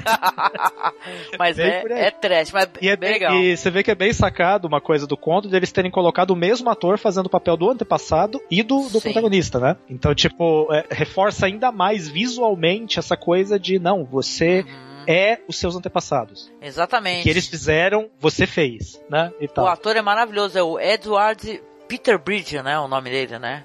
Eduardo. Uhum. E pra, pra, quem for bastante fã da Hammer Filmes, a Barbara Ewing, que fez, faz o papel da, da, da, da, moça que ele condena a fogueira lá e tal, ela aparece em vários dos filmes da Hammer, inclusive alguns do Drácula do Christopher Lee. Olha! Eita! Ela, ela, foi uma das vítimas de Drácula. Caramba, lá tô eu revendo o episódio agora, assim que acabar a gravação. Não, nossa, eu fico imaginando, esse, é todo, eu já imagino isso pra todos, né, mas nossa, plena véspera de Natal se assistindo uma história como essa, essa, essa é cavernosa. Imagina essa a galera é, com a boca cheia de, de peru, todas cara. A que, a que me deu mais é, sensação ruim foi essa aí. Pô, é? Sensação ruim no bom sentido, né? Sim. Tipo, a gente adora uma sensação ruim. Mas dá um engulho, né? Dá um negócio, né? Você fala, what? Esse cara tá não, fazendo, essa é pesada, meu. Essa é, Uou. é pesado. A gente não vai dar spoiler, gente. Depois vocês comentem aí o que, que vocês acharam, tá? Não vou dar spoiler, mas aí acho que pra aproveitar a chance também pra comentar uma outra particularidade curiosa, dos, que a gente tá falando hum, o tempo todo, né? Sim. Histórias de fantasma, história de fantasma, história de fantasma. Pro público leigo em geral, principalmente no Brasil, que a gente tem né, a tradição de, de espiritismo muito forte, principalmente espiritismo cadecista, né? Uhum. A, a, a, gente, principalmente o brasileiro, sempre entende quando a gente fala em fantasma, as pessoas pensam em espírito, né? espírito de mortos e, e, coisas assim, né? E inclusive dentro da tradição espírita, na maioria das vezes esses espíritos nem são perigosos, são seus parentes que morreram, a coisa. Quando você fala em espírito, é, é, é uma outra conotação que é muito diferente de você falar em fantasma. Quando se fala em fantasma na tradição, principalmente na tradição gótica e na tradição de horror britânico, é, não necessariamente a gente está falando de espíritos mortos. A gente está falando de alguma coisa, Sim. vultos, uhum. formas, seres, e principalmente nas histórias do, do James, principalmente essa em particular, quando a coisa sobrenatural que você que, que, que, surge na história aparece, tipo, é muito fora daquilo que talvez a gente pensa, uma, uma pessoa mais leiga pensasse, uma história de fantasma, mas cadê o cadê o fantasma? Na maioria das uhum. histórias do James, a maior parte dessas histórias que a gente mencionou até agora, você não tem exatamente um, um, um espírito, não um espírito, é uma ou outra, mas a aparição, a figura, a, a, o vulto, a coisa, o, a, a, coisa que talvez nunca nem tenha vivido. A figura estranha, a sombra, né? Sim. O estranho, o, o, o, o bizarro. Não, não, é, é, é, diferente, é o peso do fantasma é maior do que simplesmente espírito de uma pessoa morta. Espírito de uma pessoa morta é mais. É uma das coisas que pode ser. O fantasma pode ser quase tudo que você puder imaginar de sobrenatural pode ser esse fantasma dessas histórias, né? Exatamente. Tanto que não é por acaso que um dos contos do M.R. James que saiu no Brasil saiu numa coletânea de contos de vampiros. Tá? Uhum. Porque é um fantasma que se alimentava de sangue. Sim, interessante. Mas era um vulto, ele não tinha corpo físico. Na maioria das histórias de, de, de terror das antigas, essa, essa, fronteira entre ah, isso é uma história de vampiro, ah, isso é uma história de fantasma, ah, essa aqui é de é, é meio tênue. Uma coisa se, tra se transforma na outra, uma coisa se mistura na outra. E, isso, e essa história em particular deixa isso muito claro, né? Tipo, o que, o que diabos são as coisas estranhas que vier, entraram pela janela do personagem durante, durante aquela noite, né? Tipo, nem adianta a gente tentar explicar. O público, eh, se tentar assistir a história, você vai ficar imaginando que, que, que diabos era aquilo, né? Aquilo era fantasma? Não sei o que, o que, que é um fantasma. Lembra do, do Espinha do Diabo, do Guilherme Del Toro, né? Sim. O que é um fantasma? Não, e às vezes a coisa tem que ficar no terreno do imaginário, né, e tal, né? Nada precisa ser exatamente explicado, né? E sim, e sim te trazer uma sensação, né? Que nisso eu acho que é bem eficiente, né? Muitas das sim. histórias, né? a sensação de angústia, de, de tensão, né? Isso daí com certeza rola, né, e tal, né? Não, e, e, é uma coisa contrastante, porque assim, não sei se você, eu vou dar uma viajada, mas rapidinho já a gente já volta no assunto, não sei se você já deve ter reparado nisso, Angélica, eu tenho reparado nisso é, nos filmes de, de casa assombrada e de fantasmas que têm surgido ultimamente, mesmo tanto bons quanto ruins, tá? Nem, nem tô fazendo tanta diferença, mesmo em bons rola isso que a história, os filmes de Casa Mal Assombrada, hoje em dia, eles quase sempre estão se voltando para um, um, um, tipo de história em que você tem que, o personagem tem que descobrir no fim por que, que a casa é assombrada, como ela se tornou assombrada, o que, que aconteceu lá. Sim. É quase como uma história de detetive, uhum. né? E que no final tudo vai ser explicado. Ah, o fantasma tá lá porque aconteceu isso, alguém morreu e tá, tá, tá e papá. É, é, é quase como um quebra-cabeças. Esse, é, tem muito filme hoje em dia de histórias de casa assombrada ou de fantasmas que no fundo é um grande quebra-cabeça. O que aconteceu? Isso é o que importa na história. E nas histórias góticas antigas, entender o que aconteceu era a coisa que menos importava. Aham, uhum, sim, sim. Você deixava tudo no ar e aí cada um fechava o significado daquela história do jeito que você achasse melhor. Às vezes você mudava até mudava de ideia e tal, e é um contraste muito grande, né, com Sim. como virou o gênero hoje, né? Não, eu sempre tive um certo apreço, né, é, mas isso já vem defendendo faz muito tempo, viu, Rodrigo? De histórias que elas não precisam ser explicadas no final, né? Histórias que são deixadas em aberto, assim. Eu tô falando nem é, relativamente só a, terror, né? A esse gênero, e sim a qualquer gênero. Porque eu acho legal você também ficar com algum material para você refletir depois, entendeu? Eu nunca curti. Claro que não quer dizer que eu não tenha gostado, vai do, que nessa série da Netflix que teve aí da a maldição da Residência Rio e tal. Curti. Essa é um bom caso, é um né? Caso é, é ótima, é ótima série, mas ela tem essa coisa, né? Tudo vai se fechando, tudo vai sendo explicado, Sim. né? E tal. Tem até que tem um final good vibes, né? E tal, né? Mas o lance. Que a única parte que eu não gostei da série foi o final good vibes, pra você sincero. Ah, legal. Não, depois a gente até conversa sobre. Mas a questão é que é interessante isso daí que você tá falando, né? É, é legal o cara não precisar explicar, é, as coisas aconteceram e tal, a, a, aquilo tava sendo remoído e acabou acontecendo. Então vale muito a pena. Eu, é, são narrativas interessantes que, que são levadas nesse sentido aí, para o espectador construir essa ponte aí, cara, do jeito que ele quiser, né? Se você não, deixa né? brecha, se você deixa brecha para o público poder entrar com alguma coisa dele, eu acho que a coisa se torna. Não é à toa que essas histórias se tornam clássicos, porque elas podem passar gerações e gerações. O que tem aberto nessas histórias ainda pode continuar sendo preenchido por quem volta a ler, né? Uhum. Por novos leitores. Ela nunca vai ser esgotada. Sim, né? sim.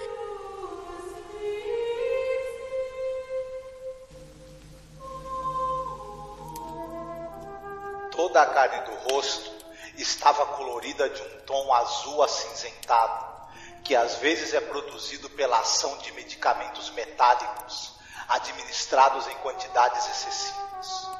Os olhos eram enormes e o branco aparecia tanto acima quanto abaixo da íris, o que lhes dava uma aparência de insanidade, intensificada por seu vermelho vítreo. O nariz era bem feito, mas um dos lados da boca estava consideravelmente repuxado, onde se abria para dar lugar a dois longos e descoloridos caninos, que se projetavam da mandíbula superior até bem embaixo do lábio inferior. A cor dos próprios lábios era correspondente à da face e, consequentemente, quase negra. A fisionomia era extremamente malévola, mesmo satânica E com efeito, uma combinação tão horrível mal poderia ser descrita, exceto pela imagem do cadáver de algum malfeitor atroz que pendera de uma corda, escondido durante longo período, para tornar-se finalmente a morada de algum demônio. O horrendo passatempo de possessão satânica.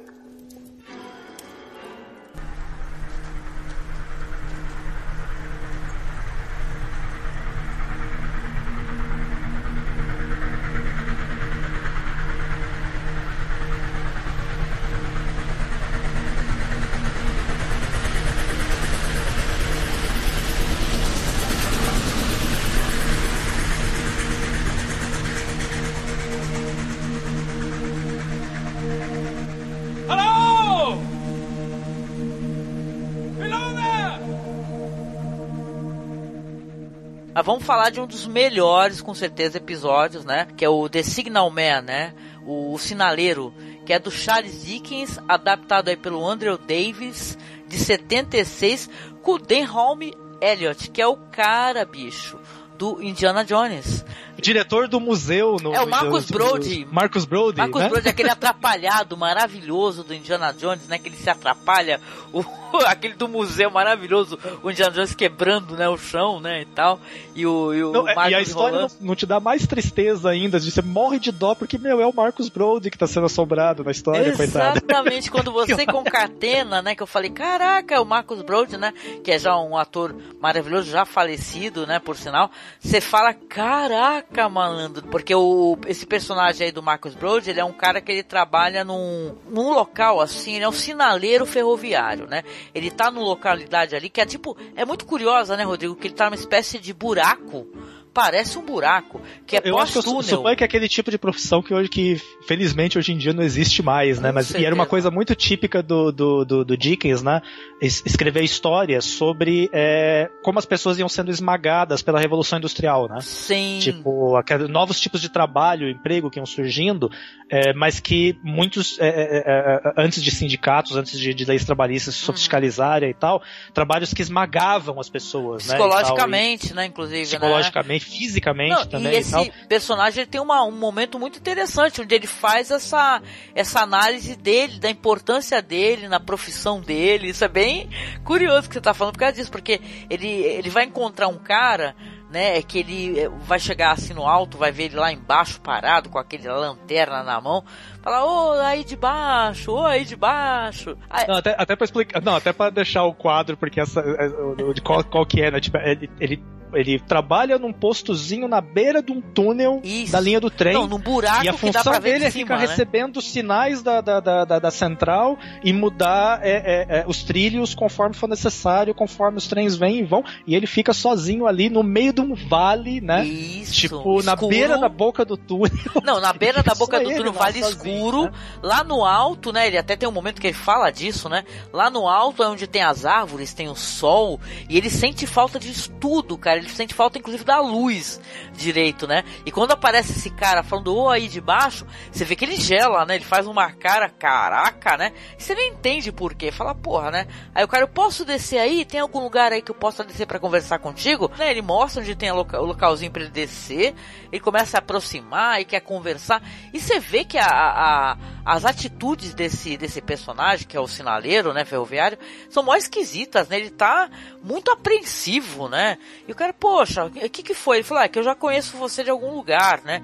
Ele fala pra esse cara que desceu, fala, pô, mas eu não não conheço o senhor e tal. E os dois começam a entrar numas, né, Rodrigo, de conversar. Aí tem todo esse lance deles falarem de profissão, da vida, de como é que ele faz para passar o tempo, do enfado, né? E da frustração dele nesse serviço que é um serviço que tem que ter suprema atenção, porque depende dele, não ocorram acidentes. Ele tem que inclusive informar que tá tudo bem quando o trem passa, que tá tudo ok, tá beleza para seguir adiante, né? Passar ali um, um telégrafo, um negócio assim. E, porra, eles continuam e ele começa a destrinchar pro cara que desceu por que que ele está assim nervoso, cara. Porque ele fala que fica vendo, não sei se é spoiler, né, mas é uma coisa que tem referência à história. Ele fala que fica vendo uma figura que ela tá abaixo da luz de emergência, fora do túnel, fazendo sinal para ele, assim, cobrindo o rosto e fazendo sinal tipo, pare, pare, sai, sai, sai, pare. E cara, ele não para de ter essas visões dessa figura. Lá está, né? Parece coisa até do MR naquela figura sinistra, só que no caso ela não tá tão distante, ela tá próxima, ela tá ali, né? Na boca e esse, do. no caso, entra numa outra tradição de fantasma, né? Do tipo, fantasma que tenta te alertar de alguma coisa e você Aham. não consegue entender do que, que ele tá falando, o que, que ele quer, né? Sim. Não, e o cara fica falando pra ele, né? Fala, pô, cara, não, não, não fique assim, você, tua função não é essa, cumpra a sua função normalmente, tu não tem obrigação de tentar imaginar se isso é um sinal, o que que você... Né? Ele fala pro cara pra tentar acalmar o cara, que o cara tá desesperado, né?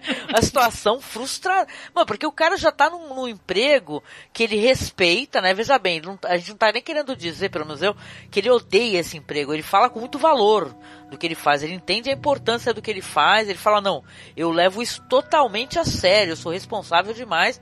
Eu compreendo a importância do meu trabalho.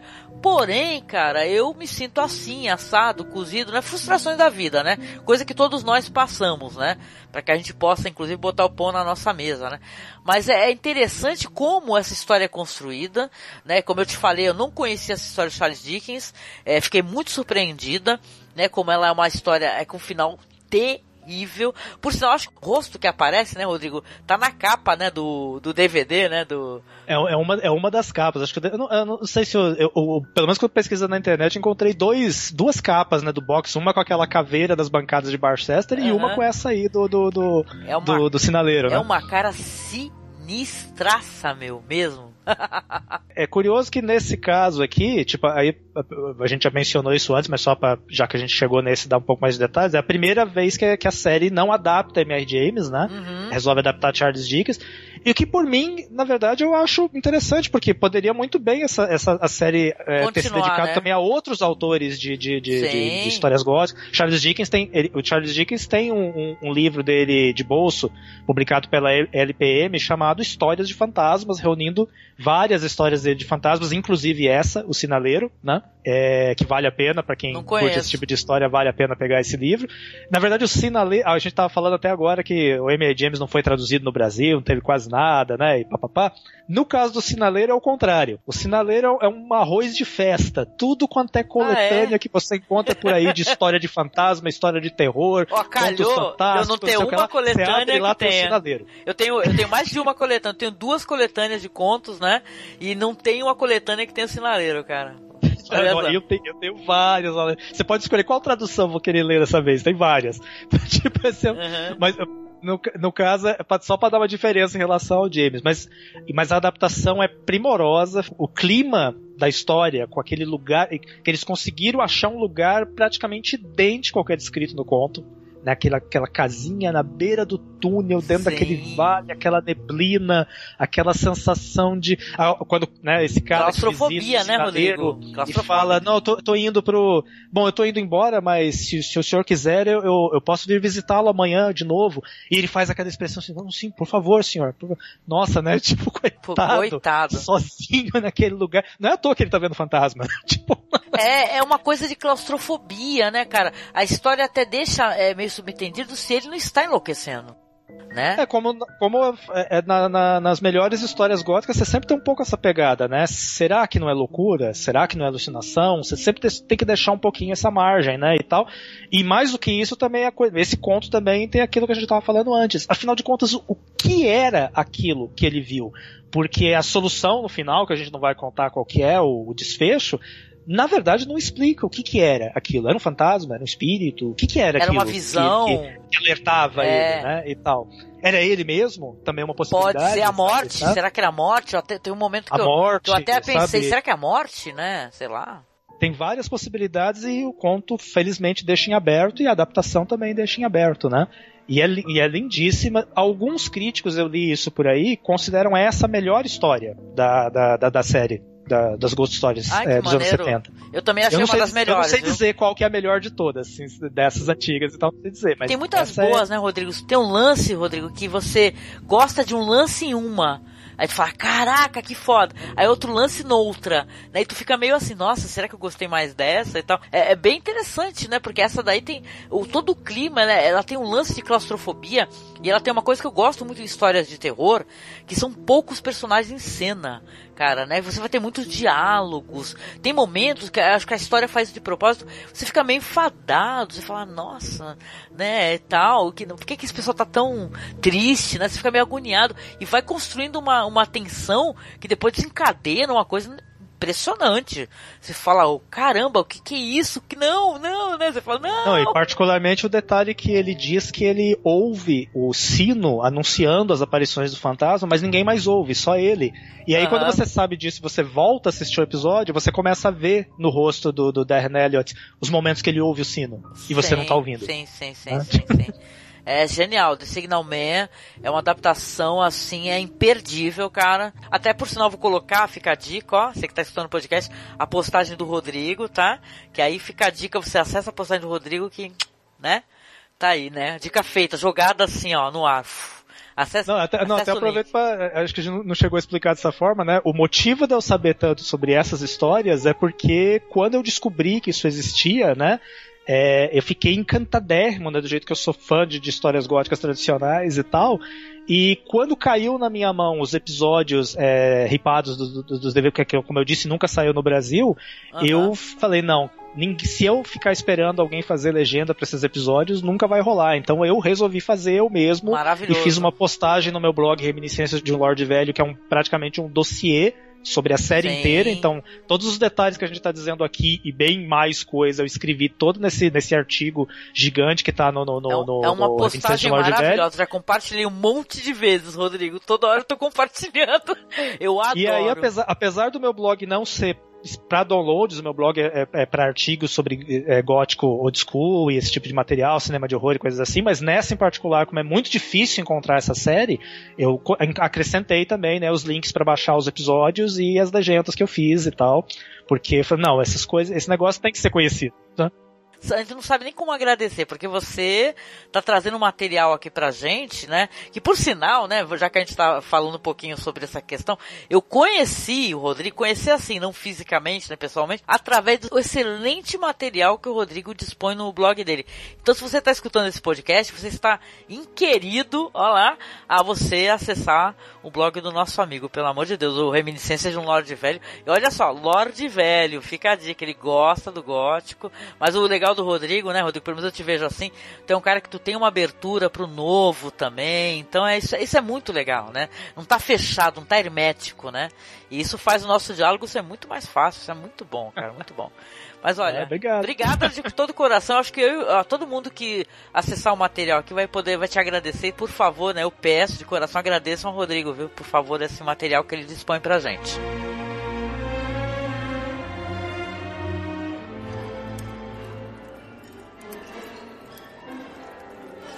Até aquele instante, não havia razão aparente para o medo que o corredor demonstrara. Mas agora surgia mais ao longe, na praia, uma ligeira oscilação de cor clara. Movia-se para frente e para trás com muita ligeireza e regularidade. Crescendo rapidamente, revelou-se um vulto, vestido com tecido decorado, esvoaçante, mal definido Havia qualquer coisa no seu movimento que fazia Perkins rejeitar a ideia de vê-lo de perto. O vulto parou, ergueu os braços e inclinou-se na direção da areia. Então, curvado, correu pela praia até a beira d'água e retornou. Depois, erguendo-se mais uma vez, retomou o caminho numa velocidade assustadora. Chegou o momento em que o perseguidor andou de um lado para o outro, poucos metros à frente do quebra-mar, onde o corredor se escondia. Depois de duas ou três investidas frustradas, para lá e para cá, parou. Ficou de pé com os braços bem erguidos e lançou-se na direção do quebra-mar.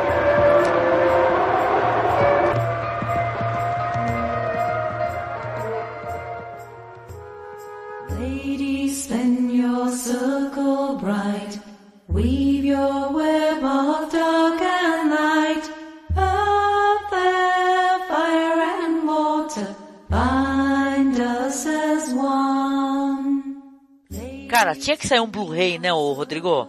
Blu-ray mesmo, né? Sai Blu-rayzão. E eu acho que não saiu o Blu-ray nem na, nem na Inglaterra, viu? Porque senão já teria aparecido o hips deles em algum lugar. Eu acho que só, teve, só foi lançado o box de DVD mesmo. Acho que, acho que só na Inglaterra mesmo que uhum. saiu. Sim, sim. E... Vende na Amazon, né, o box. Mas, cara, essa, essa série... Ainda vende? Eu nem sei se ainda vende. Será que já não esgotou essa Pelo altura? menos vieram é, algumas respostas né, de venda na Amazon pra mim, né? Mas o lance é que mereceria muito uma, uma remasterização, viu? Porque é, não que a gente não assista coisas sem ser remasterizada, né? Que pelo amor de Deus, né? Eu sou da época do VHS, né? Mas assim, né, é legal, né, porque você vai escutar sons mais perfeitos. É, tem uns, uns, episódios que as músicas são incríveis, sabe? Você fala, uau, né, que lindo, né, que bem feito. Então mereceria, né, né? Quem sabe, né, vai um, um produtor, né, escuta o que a gente tá falando, né, e fala, pô, né, acho que tem, tem público, gente. O pessoal iria gostar não, de conhecer. Mais cedo, mais cedo ou mais tarde, acho que alguém vai pensar nisso, né? Não é possível. Eu, o BBC não vai deixar isso aí guardado na gaveta só com o boxzinho de DVD, Eu né? espero que sim. Vamos começar a mandar uns tweets pro Mark Gates aí, vamos ver se ele consegue, né? Vai que, né? A gente fala ele é um cara acessível, né, no Twitter, né? Vamos encher o saco dele. muito bom, muito bom. Mas vamos lá então falar um pouquinho aqui sobre o, os dois episódios que o Rodrigo até mencionou, que são episódios diferentes, é, já que eles são de histórias que não são. São roteiros originais, tá? Mas não são histórias baseadas na literatura. É, aí vem um episódio que eu, eu, particularmente até que me interessei bastante, viu, Rodrigo? Nesse daí, o último até que não, tá?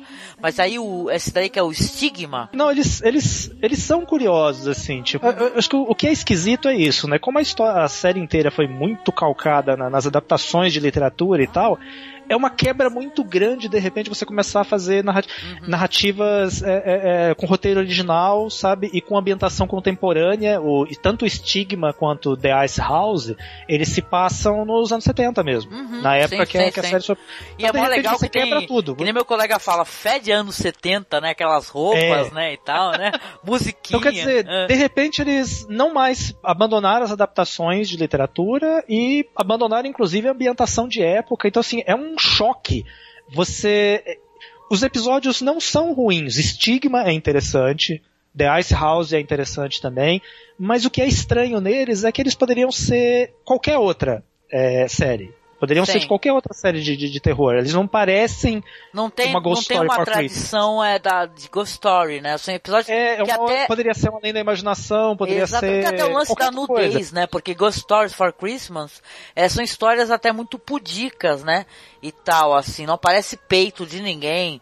Já o, já essa história, por exemplo, aí o estigma, já aparece, a personagem aparece é, é nua, né, e tal, aparece os seios dela e tal. Então tem um lance de mostrar mais nudez que eu acho que é meio pra, eu, eu fiz uma leitura que é meio pra subverter também. Só que como Ghost Story for Christmas tem um lance gótico e tem toda uma narrativa é, que segue certas normas, vamos colocar assim como você falou, então é, é realmente, é, tá fora da caixinha.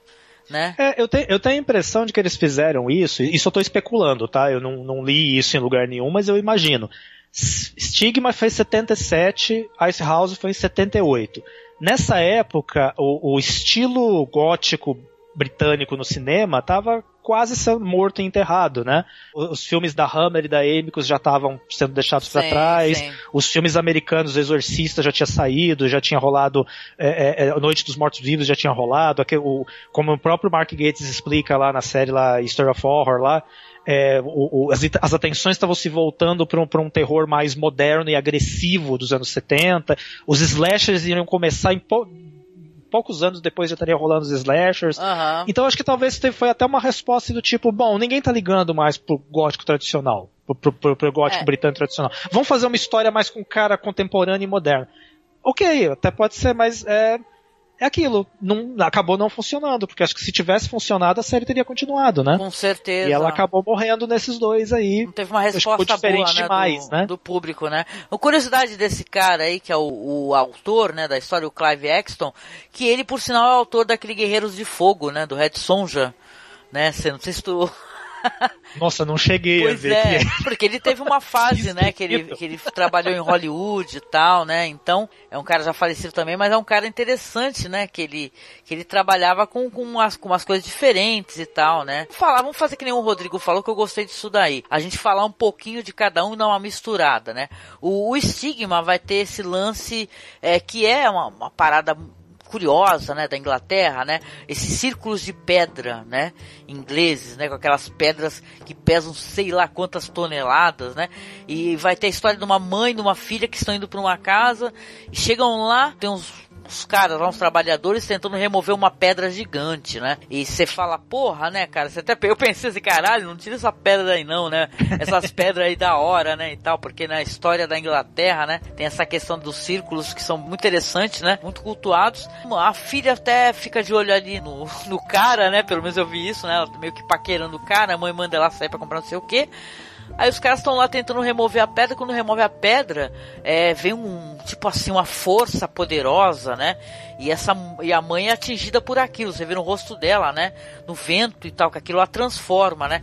E a partir dali vai ter uma coisa muito sanguin, sanguinolenta, porque, né, justamente, ela vai, no, no, no, corpo dela vão começar a aparecer pontos de sangue o tempo todo, né, ela tá, ela vai... Ela, ela começa a estigmatizar como na, na, na, na tradição cristã, né? Exatamente. Tipo, começa na... a brotar sangue da, da, da, naturalmente das feridas do corpo, Das né? feridas do corpo dela, aparece sangue na, nas costelas, na barriga, abaixo do seio e tal, e ela vai ficando desesperada, né, ela fica desnorteada, e aquilo vai, claro, né, vai se afunilando, a história vai se, não vou contar o final também, a história vai se afunilando, né, até chegar é, num lance assim que você fala o, né, pô, é, é mais uma história de, de pessoa que vai sofrer os danos devido a um antepassado que fez uma coisa cruel, né?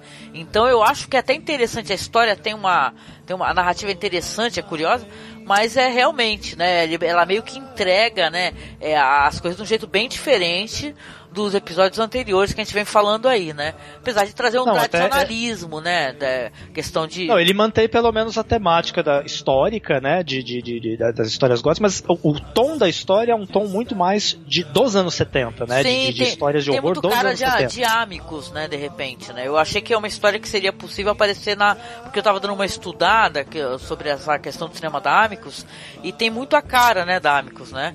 E tal, uhum. né? É muito mais é. é... Não, eu, eu, até assim, só para deixar bem claro mesmo, eu não, eu não acho ruins esses episódios. Eu só acho que a quebra foi um, é um pouco chocante a quebra em relação aos anteriores, mas eu uhum. gosto deles também, tanto que eles estão ali na, na, na, estão na postagem e tal. Acho que e detalhe, né, eu acho que eles estão até no DVD, série. né, Rodrigo? A impressão minha. Não, estão no DVD. Estão no DVD. No, e, então, e, e, fizeram parte da história, mas são. É, é, é, é eu preferia que eles não tivessem abandonado a tradição, na verdade, acho que é mais por aí. mas são, mas são, mas são bons episódios. São, é uma, são boas horas de televisão setentista, ah, sabe? Sim, sim. Ou elas só talvez elas fossem ficassem melhor se elas não fossem parte das Ghost Stories, se elas fossem uma coisa à parte mesmo. Sabe o que, que, é? Aí você assistiria sem comparar, né, uhum. com, com as histórias que vieram antes, né? Sabe o que, que é interessante? Ou a gente assistiu histórias assim hoje em dia que pra gente já é um material antigo né? Porque como eu falei, né, como meu colega diz lá, fede anos 70, né? Então acaba sendo até uma coisa interessante, mesmo sendo fora do, do, do, nicho ali correto de Ghost Stories, né? Agora a última história, essa com certeza, né, de todos, né? Até agora você vê que eu não falei que eu não gostei de nenhum. O The Ice House é um que eu já não eu achei bem assim, é, meia boca, assim, até, até o roteiro mesmo do, do The Ice House, né, que é o que o roteiro é do John Bowen, né? Que é do. Tem o John Streeter, o Geoffrey Bird, né? E a Elizabeth Romult. Gente, eu falo muito mal inglês. Esse daí é de 78, é o último antes de ser cancelado, que eu acho que meio que foi a, a, a tampa do, do, do, caixão, cara, o prego do caixão, cara. Porque é, foi nem é bem o único episódio é o único episódio que não foi dirigido pelo Lars Gordon Clark, né? Dá uma impressão assim de, nossa, será que ele abandonou, afastaram ele, né? Uhum. Tipo, e é realmente ele The Ice House é uma história estranha, né? Tipo, eu, eu, até hoje eu não sei dizer se eu gosto dele ou não. Uhum. Eu só sei que ele não tem nada a ver com as Ghost Stories. É, não, esse daí, porque o. ele é muito fora do negócio. eu ainda né? achei legal, achei interessante, o desfecho é curioso. Mas caramba, The Ice House, né? Que a história vai tratar ali de um. De um cara, né? O cara se chama Paul. Ele deixou a esposa dele e ele vai se mudar para um spa residencial que ele é localizado ali numa antiga casa de campo, né? Aí é, começa a ter estranho desaparecimento de pessoas desse spa e começam a fazer com que o protagonista suspeite, né? Que, que tenha uma relação com uma uma estranha flor, né? flor, que está né? crescendo perto de uma casa de gelo, que é uma coisa até que é, é, a gente tu fica, pô, o que, que é uma casa de gelo, né? Que é a casa onde o pessoal guardava. Vamos lembrar, o pessoal não tinha refrigerador, né? Então o pessoal guardava os pedaços de gelo, né, nessa casa e tal. E essas flores elas vão crescendo ali ao redor dessa casa de gelo, né? e tal. Uhum. Então, o, sei que o filme, né, é para não contar muita coisa, né? Ele tem esse lance todo, tem umas imagens interessantes, mas eu achei esse daí bem a narrativa bem, né, mais ou menos assim, de todos assim. Até os mais pra frente eu achei mais legais do que a Casa de Gelo. não achei tão bom assim. Não, ele é muito fora. Ele não. Sei lá. Esse, esse, eu acho que vale a pena conhecer porque ele é muito esquisito e eu gosto de histórias esquisitas, mas não tem nada a ver com as Ghost Stories for Christmas. É muito fora do- do- da, da caixinha. E aí encerrou a série mesmo, né? Sim. Tipo, pro bem ou pro mal, o negócio morreu ali, né? Exceto por. Por você. Tipo, mesmo não tendo mais as Ghost Stories for Christmas oficialmente, virou uma espécie de tradição britânica, não só na, na- na- TV britânica, você fazer especiais de, de, de histórias de fantasma no Natal meio inspirados nas Ghost Stories, assim, não só na BBC, outros canais fizeram. Um, um detalhe curioso que acho que eu não cheguei a mencionar com você nenhuma vez, que a primeira adaptação como filme do livro A Mulher de Preto, aquele que depois o, o, o- o menino do Harry Potter, o da. Radcliffe, fez mais recentemente, a primeira adaptação, que foi feita em 79, se não me engano, para a TV Granada, ela foi lançada no Natal. Olha que maneiro. Tipo, não é à toa que ela foi lançada no Natal, é justamente porque Tá aproveitando ficou nicho. uma coisa Sim. do de, de lançar histórias de fantasma, esse, é, esse tipo de material no Natal, nas, em, não só na BBC, mas qualquer canal é, é- é- é britânico. Então você tem vários, inspira, vários especiais inspirados nisso, até que em 2005 Exatamente. é, a BBC voltou a fazer, é, é, resolveu fazer um revival da série Ghost Stories, dessa vez sem inventar moda, só adaptando M.R. James, Uhum, né? uhum. Nada de outras ideias. Sim. Mas, mas não foi um retorno assim pra durar, né? Foi um retorno, tipo, se você vê as datas, você vê que A Vial from a Hill foi lançado em dois- no Natal de 2005, Number 13 foi lançado em 2006, Sim. aí parou de novo, Exatamente. até Mais um hiato. 2010 sem nada, Uhum. até que saiu com o Joe Hurt a segunda adaptação de Assovia que Virei, né? Que é maravilhoso, acho que é o, que- o episódio que mais valeu a pena dessa nova. Que lindo. foi esse. Sim, sim. Foi, nossa, tipo, em todos os aspectos é sensacional. E depois você tem outro pulo, só em 2013 que o Mark Gates fez o Tratado do Midor, com mais o documentário sobre a M.R. James, né, e tal. E até desde de lá pra cá, a tradição morreu de novo. Não, não foi lançado mais nenhuma, embora eu imagine que nada impede que a qualquer momento a BBC resolva voltar com as, com as Ghost Story for Christmas outra vez, né? Putz, tem que voltar, cara, porque são muito legais. Mesmo que, mesmo que tenham, assim, é, é uma. Porque, por exemplo, você falou de vários episódios aí, a gente não mencionou muito, assim, né? Tem o A View to a Hill, né? Que é a, uma visão de uma colina. Eu achei interessante. É, eu acho que esse, esse não saiu no Brasil também, o conto, eu acho que seria uma vista da colina. Uma vista da colina, É, exatamente. Alguma coisa assim, poderia ser. Até, ó, porque são histórias aí baseadas aí no M.R. James mesmo, né? Porque, veja bem, você vai ter a Virtua Hill, o número 13, é bem legal. Olha, é engraçado, Rodrigo, que eu gostei é, de todas. Eu gostei de todas. O, a essa versão aí, só pra gente dar uma menção melhor aqui, que é com o John Hurt, ela é linda.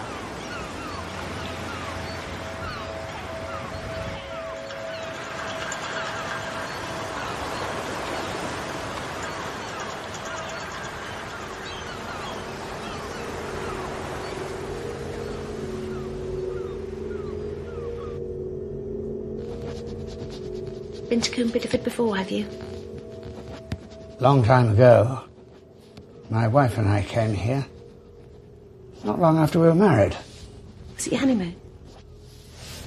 We used to ramble. Yes, we were, we were, we were ramblers. I'm not quite sure what you'd call them nowadays. Backpackers, I think. Hikers. Not quite the same thing. But, uh, yes, we used to picnic on the beach. Open a bottle of wine. Watch out for shooting stars. porque os caras colocaram componente muito diferente da primeira história. Já um cara que ele é casado, a mulher tem Alzheimer, tem toda uma, uma questão ali, é, como é que eu posso dizer, de culpa, sabe? Por ter que abandonar o ente querido para deixar num, num asilo e a, a, hora do fantasma, não quero dizer mais nada, mas porra, que nem o Rodrigo, né, falando, desculpe nosso francês, mas é de se cagar, entendeu? Que fala, eu, eu acho que esse episódio em particular, esse, essa versão de, de, de que Virei Joe Hurt, de todos, acho que foi o que me deu mais medo mesmo de ver. Porra! Dá medo, sim. as cenas. E acho que para qualquer um, provavelmente, porque, porque as outras histórias, às vezes, às vezes não é exatamente você ficar se morrendo de medo, você acha elas lindas, estranhas, interessantes e tal. Uma, são outras emoções, mas essa. Ela realmente, ela te mata de tristeza, porque o John Hurt é um, faz um personagem que te, que te parte o coração. Né, a atuação dele é fenomenal, é, você, você tem realmente, você tem realmente dó dele, né, e tal, sofre com ele, e ao mesmo tempo as coisas assustadoras quando acontecem são muito assustadoras, né? São, são muito terríveis, né? E é interessante como o episódio ele dá uma brincada com alguns conceitos do gótico, como aquilo que a gente estava falando antes, né? É um pouco, é bem tradicional nas histórias góticas você ter o protagonista cético, sim, né? Sim. Que não acredita no sobrenatural e tal e que é confrontado com fenômenos que ele é, acaba sendo obrigado a acreditar por por estar tá sendo confrontado por aquilo que ele não acredita, né? Não, e Rodrigo, Mas tu um lembra, momento tu do- lembra como é que a menina chama ele, a moça da. Pô, isso é engraçadíssimo, assim, porque logo no começo, quando ele chega no hotel, ela fala pra ele, ele fala que é um astrônomo e ela fica chamando ele de astrólogo. ah, só o meu signo é tal. É. Caraca, ele fica bem puto. Ela fala, meu cachorro é de gêmeos. Ele fala, caraco, né? Então tem um lance até de você, é, do, do erudito incompreendido, né? Porque você tá falando uma coisa bem interessante, mas assim, é, lá na primeira história, que esse clássico maravilhoso, é um personagem até meio antipático. Você olha nele, ele é autocentrado, né? O, o John Hurt, não, ele tá ali, mas ele fica o tempo todo querendo falar com a esposa. Então você fica torcendo pra ele pra não acontecer nada com ele. E o que acontece com ele? Cara, é muito triste. Né? É uma Uhum. história assim que você sabe, você imagina como é que será o final, mas você fala, nossa, não, né? Não, e tem uma sacada maravilhosa, que- porque no- isso que você falou tem tudo a ver. Tipo, no, no episódio de 68, o, o protagonista é bem parecido com o protagonista do conto, ou seja, ele é arrogante. Ele, ele, é, ele, é, ele é um intelectual do tipo antipático, né, e tal. E o John Hurt, ele é um intelectual, mas ele é do tipo humilde. Ele não vai, ele não discute com ninguém. Ele não fica, ele não fala pra moça que ele ficou chateado pra chamar ele de astrólogo e tal. Ele vai guardando as coisas pra ele. E tem um diálogo é, que tem na- no conto e tem nas duas adaptações em que alguém pergunta pro protagonista: é, Você acredita em fantasma? Né?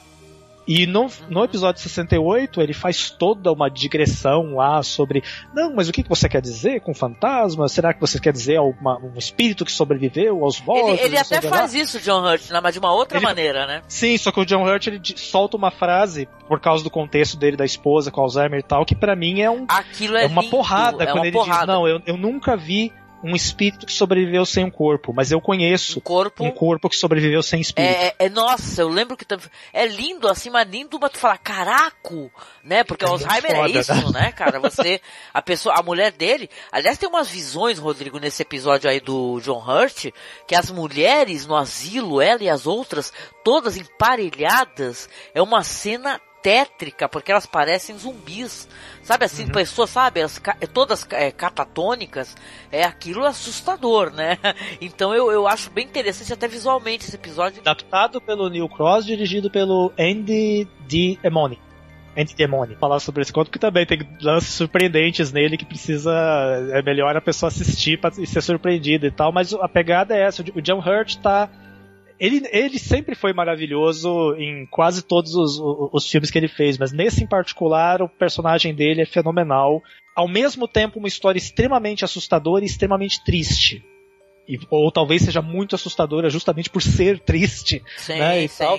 E é é muito fascinante colocar as duas adaptações lado a lado. Parece que elas conversam uma com a outra de, de, um- de várias maneiras, né? Eu, eu diria que assim, falando, juntando um pouquinho com os outros é, Ghost Stories dos anos 2000, né? Eu gosto muito de todos os quatro é, Ghost Stories que foram feitos nos anos 2000.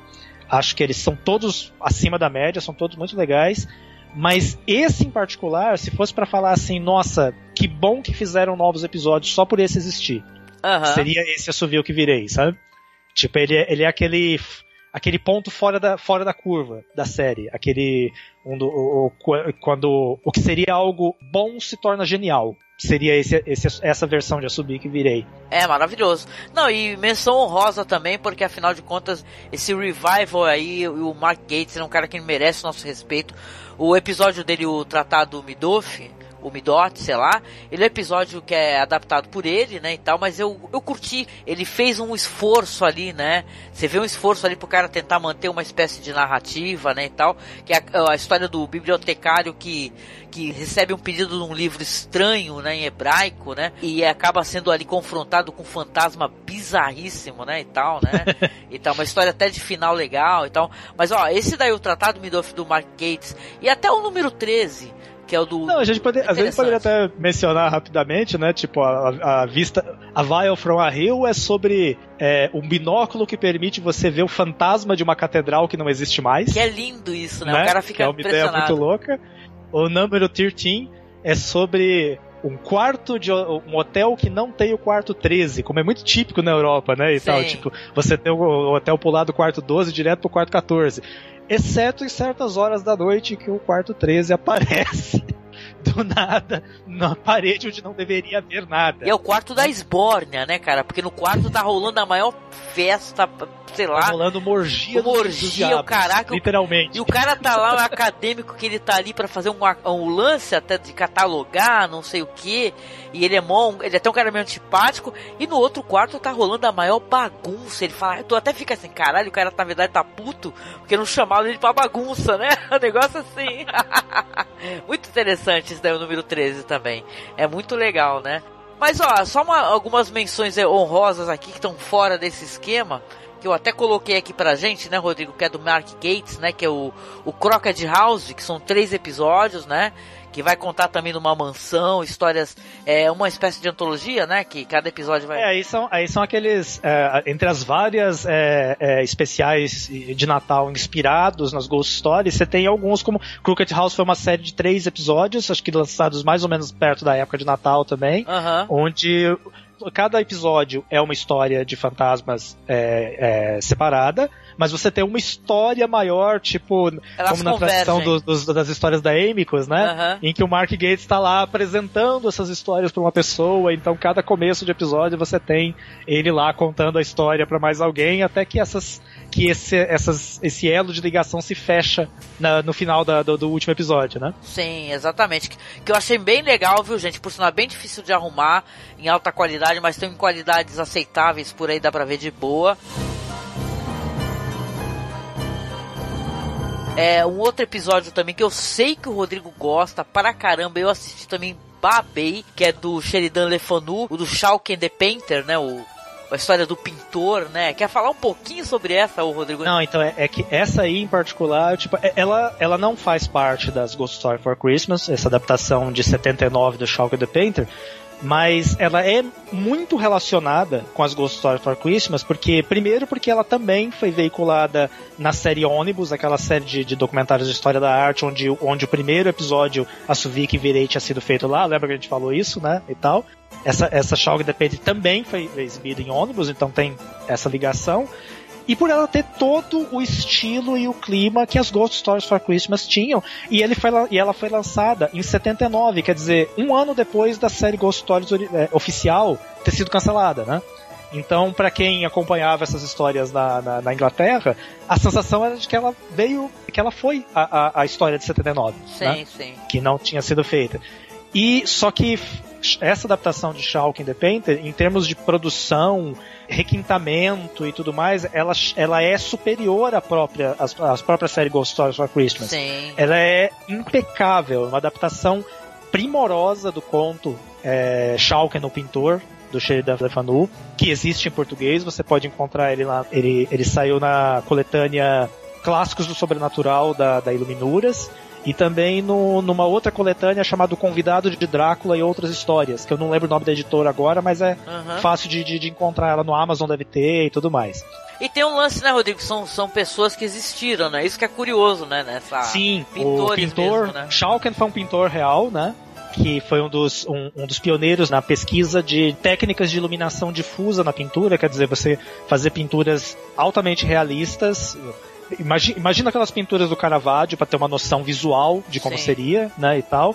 É, pinturas feitas com a iluminação de uma vela. Então você, você tem lá o modelo vivo, iluminado por uma vela, e o pintor tentando reproduzir aquele efeito da vela no quadro. Se vocês jogarem o nome Schalken no Google, aparecem muitas pinturas dele inacreditáveis de, de sinistras, porque a, essa iluminação com a luz de um vela, Aham. o- a, uma a pintura realista com luz de vela já é por si só um negócio que te dá uma, uma sensação gótica, tétrica. Rodrigo, tipo assim, o que que tem naquela sombra, né? Sim, Atrás que da que- pessoa. O que você Sim. vê na pintura, o que você não vê na pintura, né?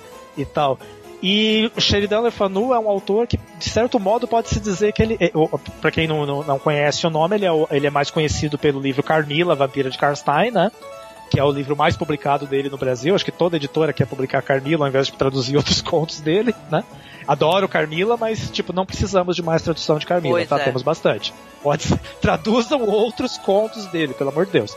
Mas enfim, voltando no Schalken. E, e o Le Fanu, algumas das histórias de horror mais assustadoras que eu já li na vida são dele. E essa, Schalken no Pintor, é uma delas. Nossa. E a adaptação consegue reproduzir essa sensação bizarra que o conto reproduzia e, e, ao mesmo tempo reproduzir também, como afinal de contas Ônibus era uma, era uma série sobre documentários de história da arte, fazer essa versão de, de- de- de- do, do conto do Le Fanu permitiu que fosse que se pudesse colocar na tela não apenas a história do conto, mas reproduzir a época em que Schalken viveu e as circunstâncias, o ateliê, as aulas do, do pintor que foi mestre do, do Schalken, Schalken é o protagonista do conto, né, e tal. Você pode ver isso tudo reproduzido com um primor maravilhoso. Essa dá pra ver que a produção com certeza foi mais cara, mais requintada.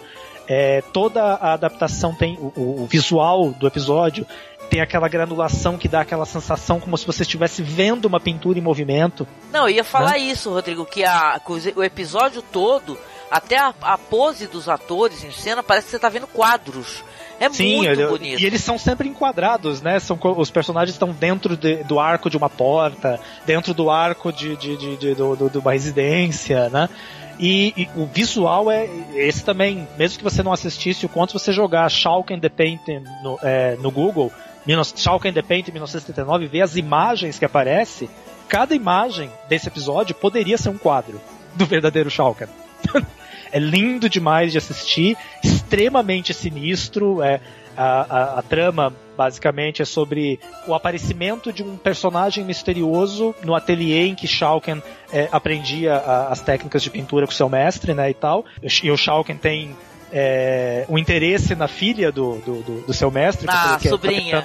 cortejar, na sobrinha, né? É. Na sobrinha do mestre, tentando cortejar a sobrinha, ver se ele consegue convencer o mestre dele a dar Não, e ela a mão corresponde, dela né, em detalhe, casamento. né? Porque o Schalke é meio gatinho, né? É, pois é. Até que surge do nada esse personagem misterioso, Lord é, Voldergast, né? Um negócio assim, que surge do nada, praticamente surgindo da escuridão, como as pinturas do É Schalken. um cara de um lugar E- distante, ele é de Rotterdam, né? Sim, ele vem de algum outro lugar e tá, tá, tá. E ele quer a mão da moça e ele, como se fazia na época, ele traz um dote suficiente pra literalmente comprar a moça.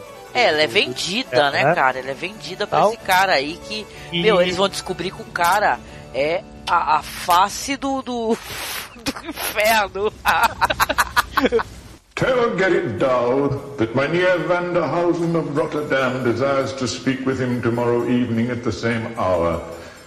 And if it pleases him here in this house, Não, aqui- e é uma. Até hoje, assim, é difícil saber, afinal de contas, o que é esse ser, né? Tipo. É um, bom. Deixa podemos, aberto. Como a gente tinha falado antes, a, fala- a palavra fantasma, na verdade, abarca muita coisa. Sim, é isso, é o fantasma, é uma coisa indeterminada. O que ele é? E o que diabos acontece com a moça quando ela é levada embora por ele, que é um mistério tanto no conto É. como na adaptação e mesmo que a gente desse spoiler, não, é, é, não espere uma resposta. A resposta É. você tem que imaginar e com certeza vai sentir um arrepio na espinha de tentar imaginar. Ó, se você gostou de Moça com Brinco de Pérola, por exemplo, né, que você que tem aquelas pinturas do Vermeer, né, e tal, cara, é, é algo do tipo que você fica embasbacado com luz e sombra, figurino, é um primor, né, a história é tétrica, ela é esquisita, ela desde o começo ela já te coloca, sabe, num... tem, um, tem um lance, né, Rodrigo, não sei se tu sabe, tu deve saber, né, que o, o narrador, a princípio, foi considerado o Vincent Price, né, como narrador, Mas acabou né? sendo o, o Char- Charles, Charles Gray, né? Gray, fez né? o- entre outras coisas, ele vai ser lembrado por ter feito o vilão do 007 no Diamantes São Eternos, né? Ai, caraca, outro, ó, outro insight, né, que eu não, não tá sabendo. Mas se fosse o Vincent Price, seria fenomenal também, Gente, né? eu fiquei louca com isso, porque eu falei, como é que o cara foi considerado e não foi escolhido porque falaram que ele seria muito camp? Né? Eu falei, gente, não! Vocês perderam oportunidade única na vida, vocês não têm nem noção. né? e, e outra coisa, o Peter Cushing foi ofertado a ele o papel, né? Só que ele achou que era muito estranha. Eu fiquei, caraca, como assim? Porque o Peter Cushing já fez cada coisa, meu, né? Tipo, porra, Peter Cushing, você já enfrentou até um mosquito gigante lá naquele Blood Beast Terror, você podia muito bem Se você assistiu os filmes do Cush, né? Quem não conhece aqui, tá escutando a gente, cara, é impressionante como ele já fez tranqueira louquérrima, entendeu? Mas assim, não, sendo sempre aquele ator refinadíssimo e super concentrado. Mas assim, ele recusar o papel, eu falei, caraca, não, tipo assim, seria um dos episódios da minha vida. Se tem o Vincent Price narrando a história e o Peter Cushing atuando, eu falei, cara, né, eu quero gravar um DVD disso e botar, sei lá, né? Mas é, é mesmo assim, gente, a gente fala brincando, mas é um episódio sensacional, re- realmente. Não teria como a gente conversar sobre Ghost Story for Christmas e não mencionar o Shank the Painter, que é genial, ele é lindo de Não, se até ver. como se você procurar, né, se, se, se os ouvintes procurarem também é, no Wikipedia a- a- o, o verbete de Ghost Stories for Christmas, você vai ver que além dos episódios é, da, da série, tanto os da série antiga quanto os do Revival, você tem uma lista à parte de especiais derivados que de um modo ou de outro estão ligados aos Ghost Stories for Christmas. Shulk the Painter é um deles, Crooked House é outro, e mais alguns, tem uma outra, é, mais alguns na lista e tal. E além de tudo, Shulk the Painter tem uma outra questão pra mim, que eu descobri que as Ghost Stories for Christmas existiam por causa de ter assistido esse Shulk the Painter. Ó, ele foi, eu, eu assisti ele pela primeira vez e falei, gente, que diabos é isso? De onde é que isso veio? Né? E aí, pesquisando ele, eu acabei descobrindo todas as outras, e aí começou a minha caçada na internet, que levou alguns anos até conseguir juntar todas as histórias e aquilo que eu já comentei de ter feito as legendas e tudo mais. Aham. Inclusive, eu fiz as legendas em português pra esse Shulkin the Painter, Shulkin no Pintor, né? Fiz pra esse episódio também. Ah, obrigada. Você é maravilhoso.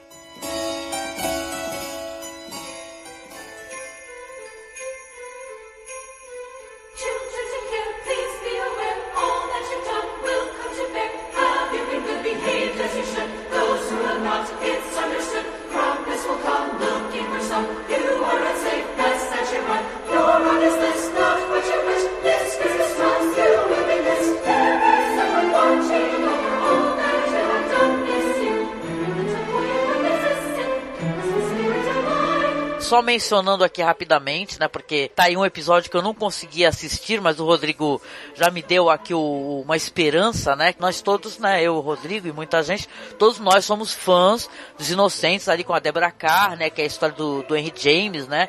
Que é a outra volta do parafuso. Mas mencionando aqui só de passagem que tem The Turn of the Screw, né? Que também tem uma versão da BBC, cu- cuja curiosidade é ser com a atriz do Downton Abbey. Né, então eu fiquei. né, Até falei pro Rodrigo, Rodrigo, eu só quero assistir porque tem a atriz do Dalton Webb, porque eu sou muito apaixonada por Dalton Webb, né?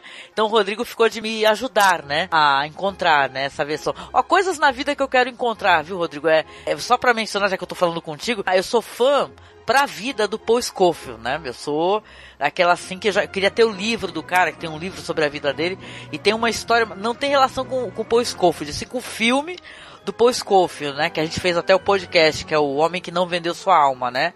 É, Uhum. é A Man for All Seasons, né? E tem uma versão com o Charlton Heston, é perdidaça, que você não acha, que diz que é pra TV.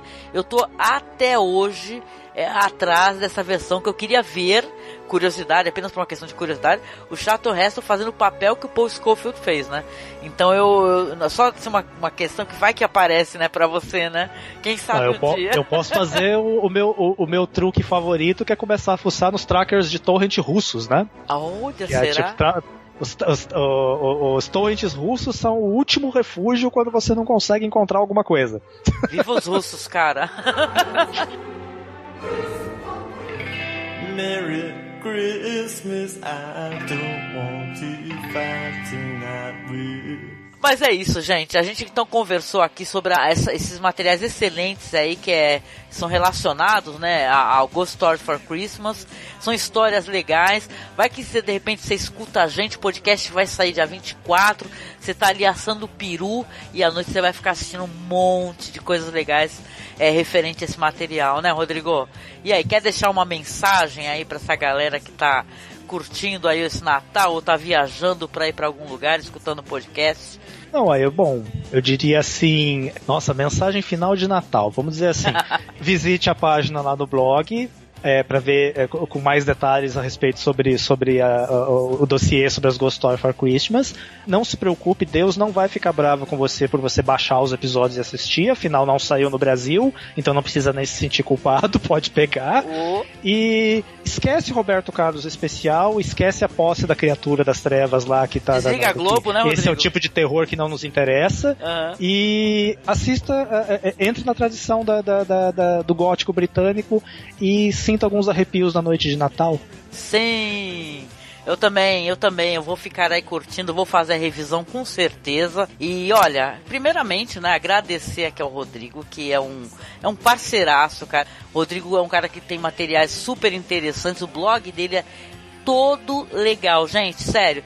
Dá para pegar um monte de coisas que o Rodrigo trouxe e destrinchar, fazer podcast, e a gente vai trazer sempre coisa diferente. Então, você tem que acessar o Reminiscência de um Lorde Velho, tá? Que é assim, o blog dele é, é lordevelho.blogspot.com. Acesse, tá? Para você é, conhecer mais coisas novas. Rodrigo tá na mesma vibe que a gente, ó, na mesma sintonia. Agradecer você, viu, Rodrigo? E deixar uma mensagem de Natal, gente. É o seguinte, é, é vamos é, procurar materiais interessantes, que nem o Rodrigo falou aí. Agora começa o ano, vai, o ano que vem vai ter o ano zero da besta, né? Que nem falou um colega meu. Uhum. o, ano, o ano zero da besta. Gente, procurem, baixem esses materiais que a gente não sabe como é que vai estar. Tá, é... Continuar distribuindo cultura, continuar é, valorizando cultura. Sim, né? não, e como tá rolando muito aí, é, é até na Europa, é questões de, de, de leis, né? Referente a direitos autorais e tal. E a gente sabe, a gente entende que muito material que a gente assiste apesar de não ter saído no Brasil, são coisas que são difíceis de arrumar, a gente não sabe como estarão acessíveis, né? Essa briga ela vende muito, né?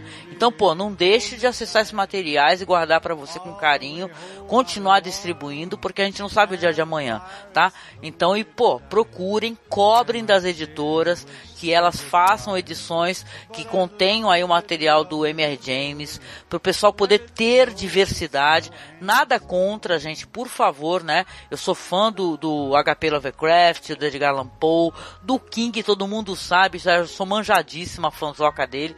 Mas, gente, vamos cobrar essa turma para a gente ter acesso a esses materiais, para poder discutir, que é altíssima literatura. Então é muito curioso isso daí, gente, né? Então, cobrem, tá? E olha, Feliz Natal para você, gente. Se, se, você não acredita em Natal, você não é religioso, não tem problema. Vá assistir uns terror com a gente aí. Vem comentar o que, que você achou. Se você é religioso, olha, fique aí com a sua família de boa.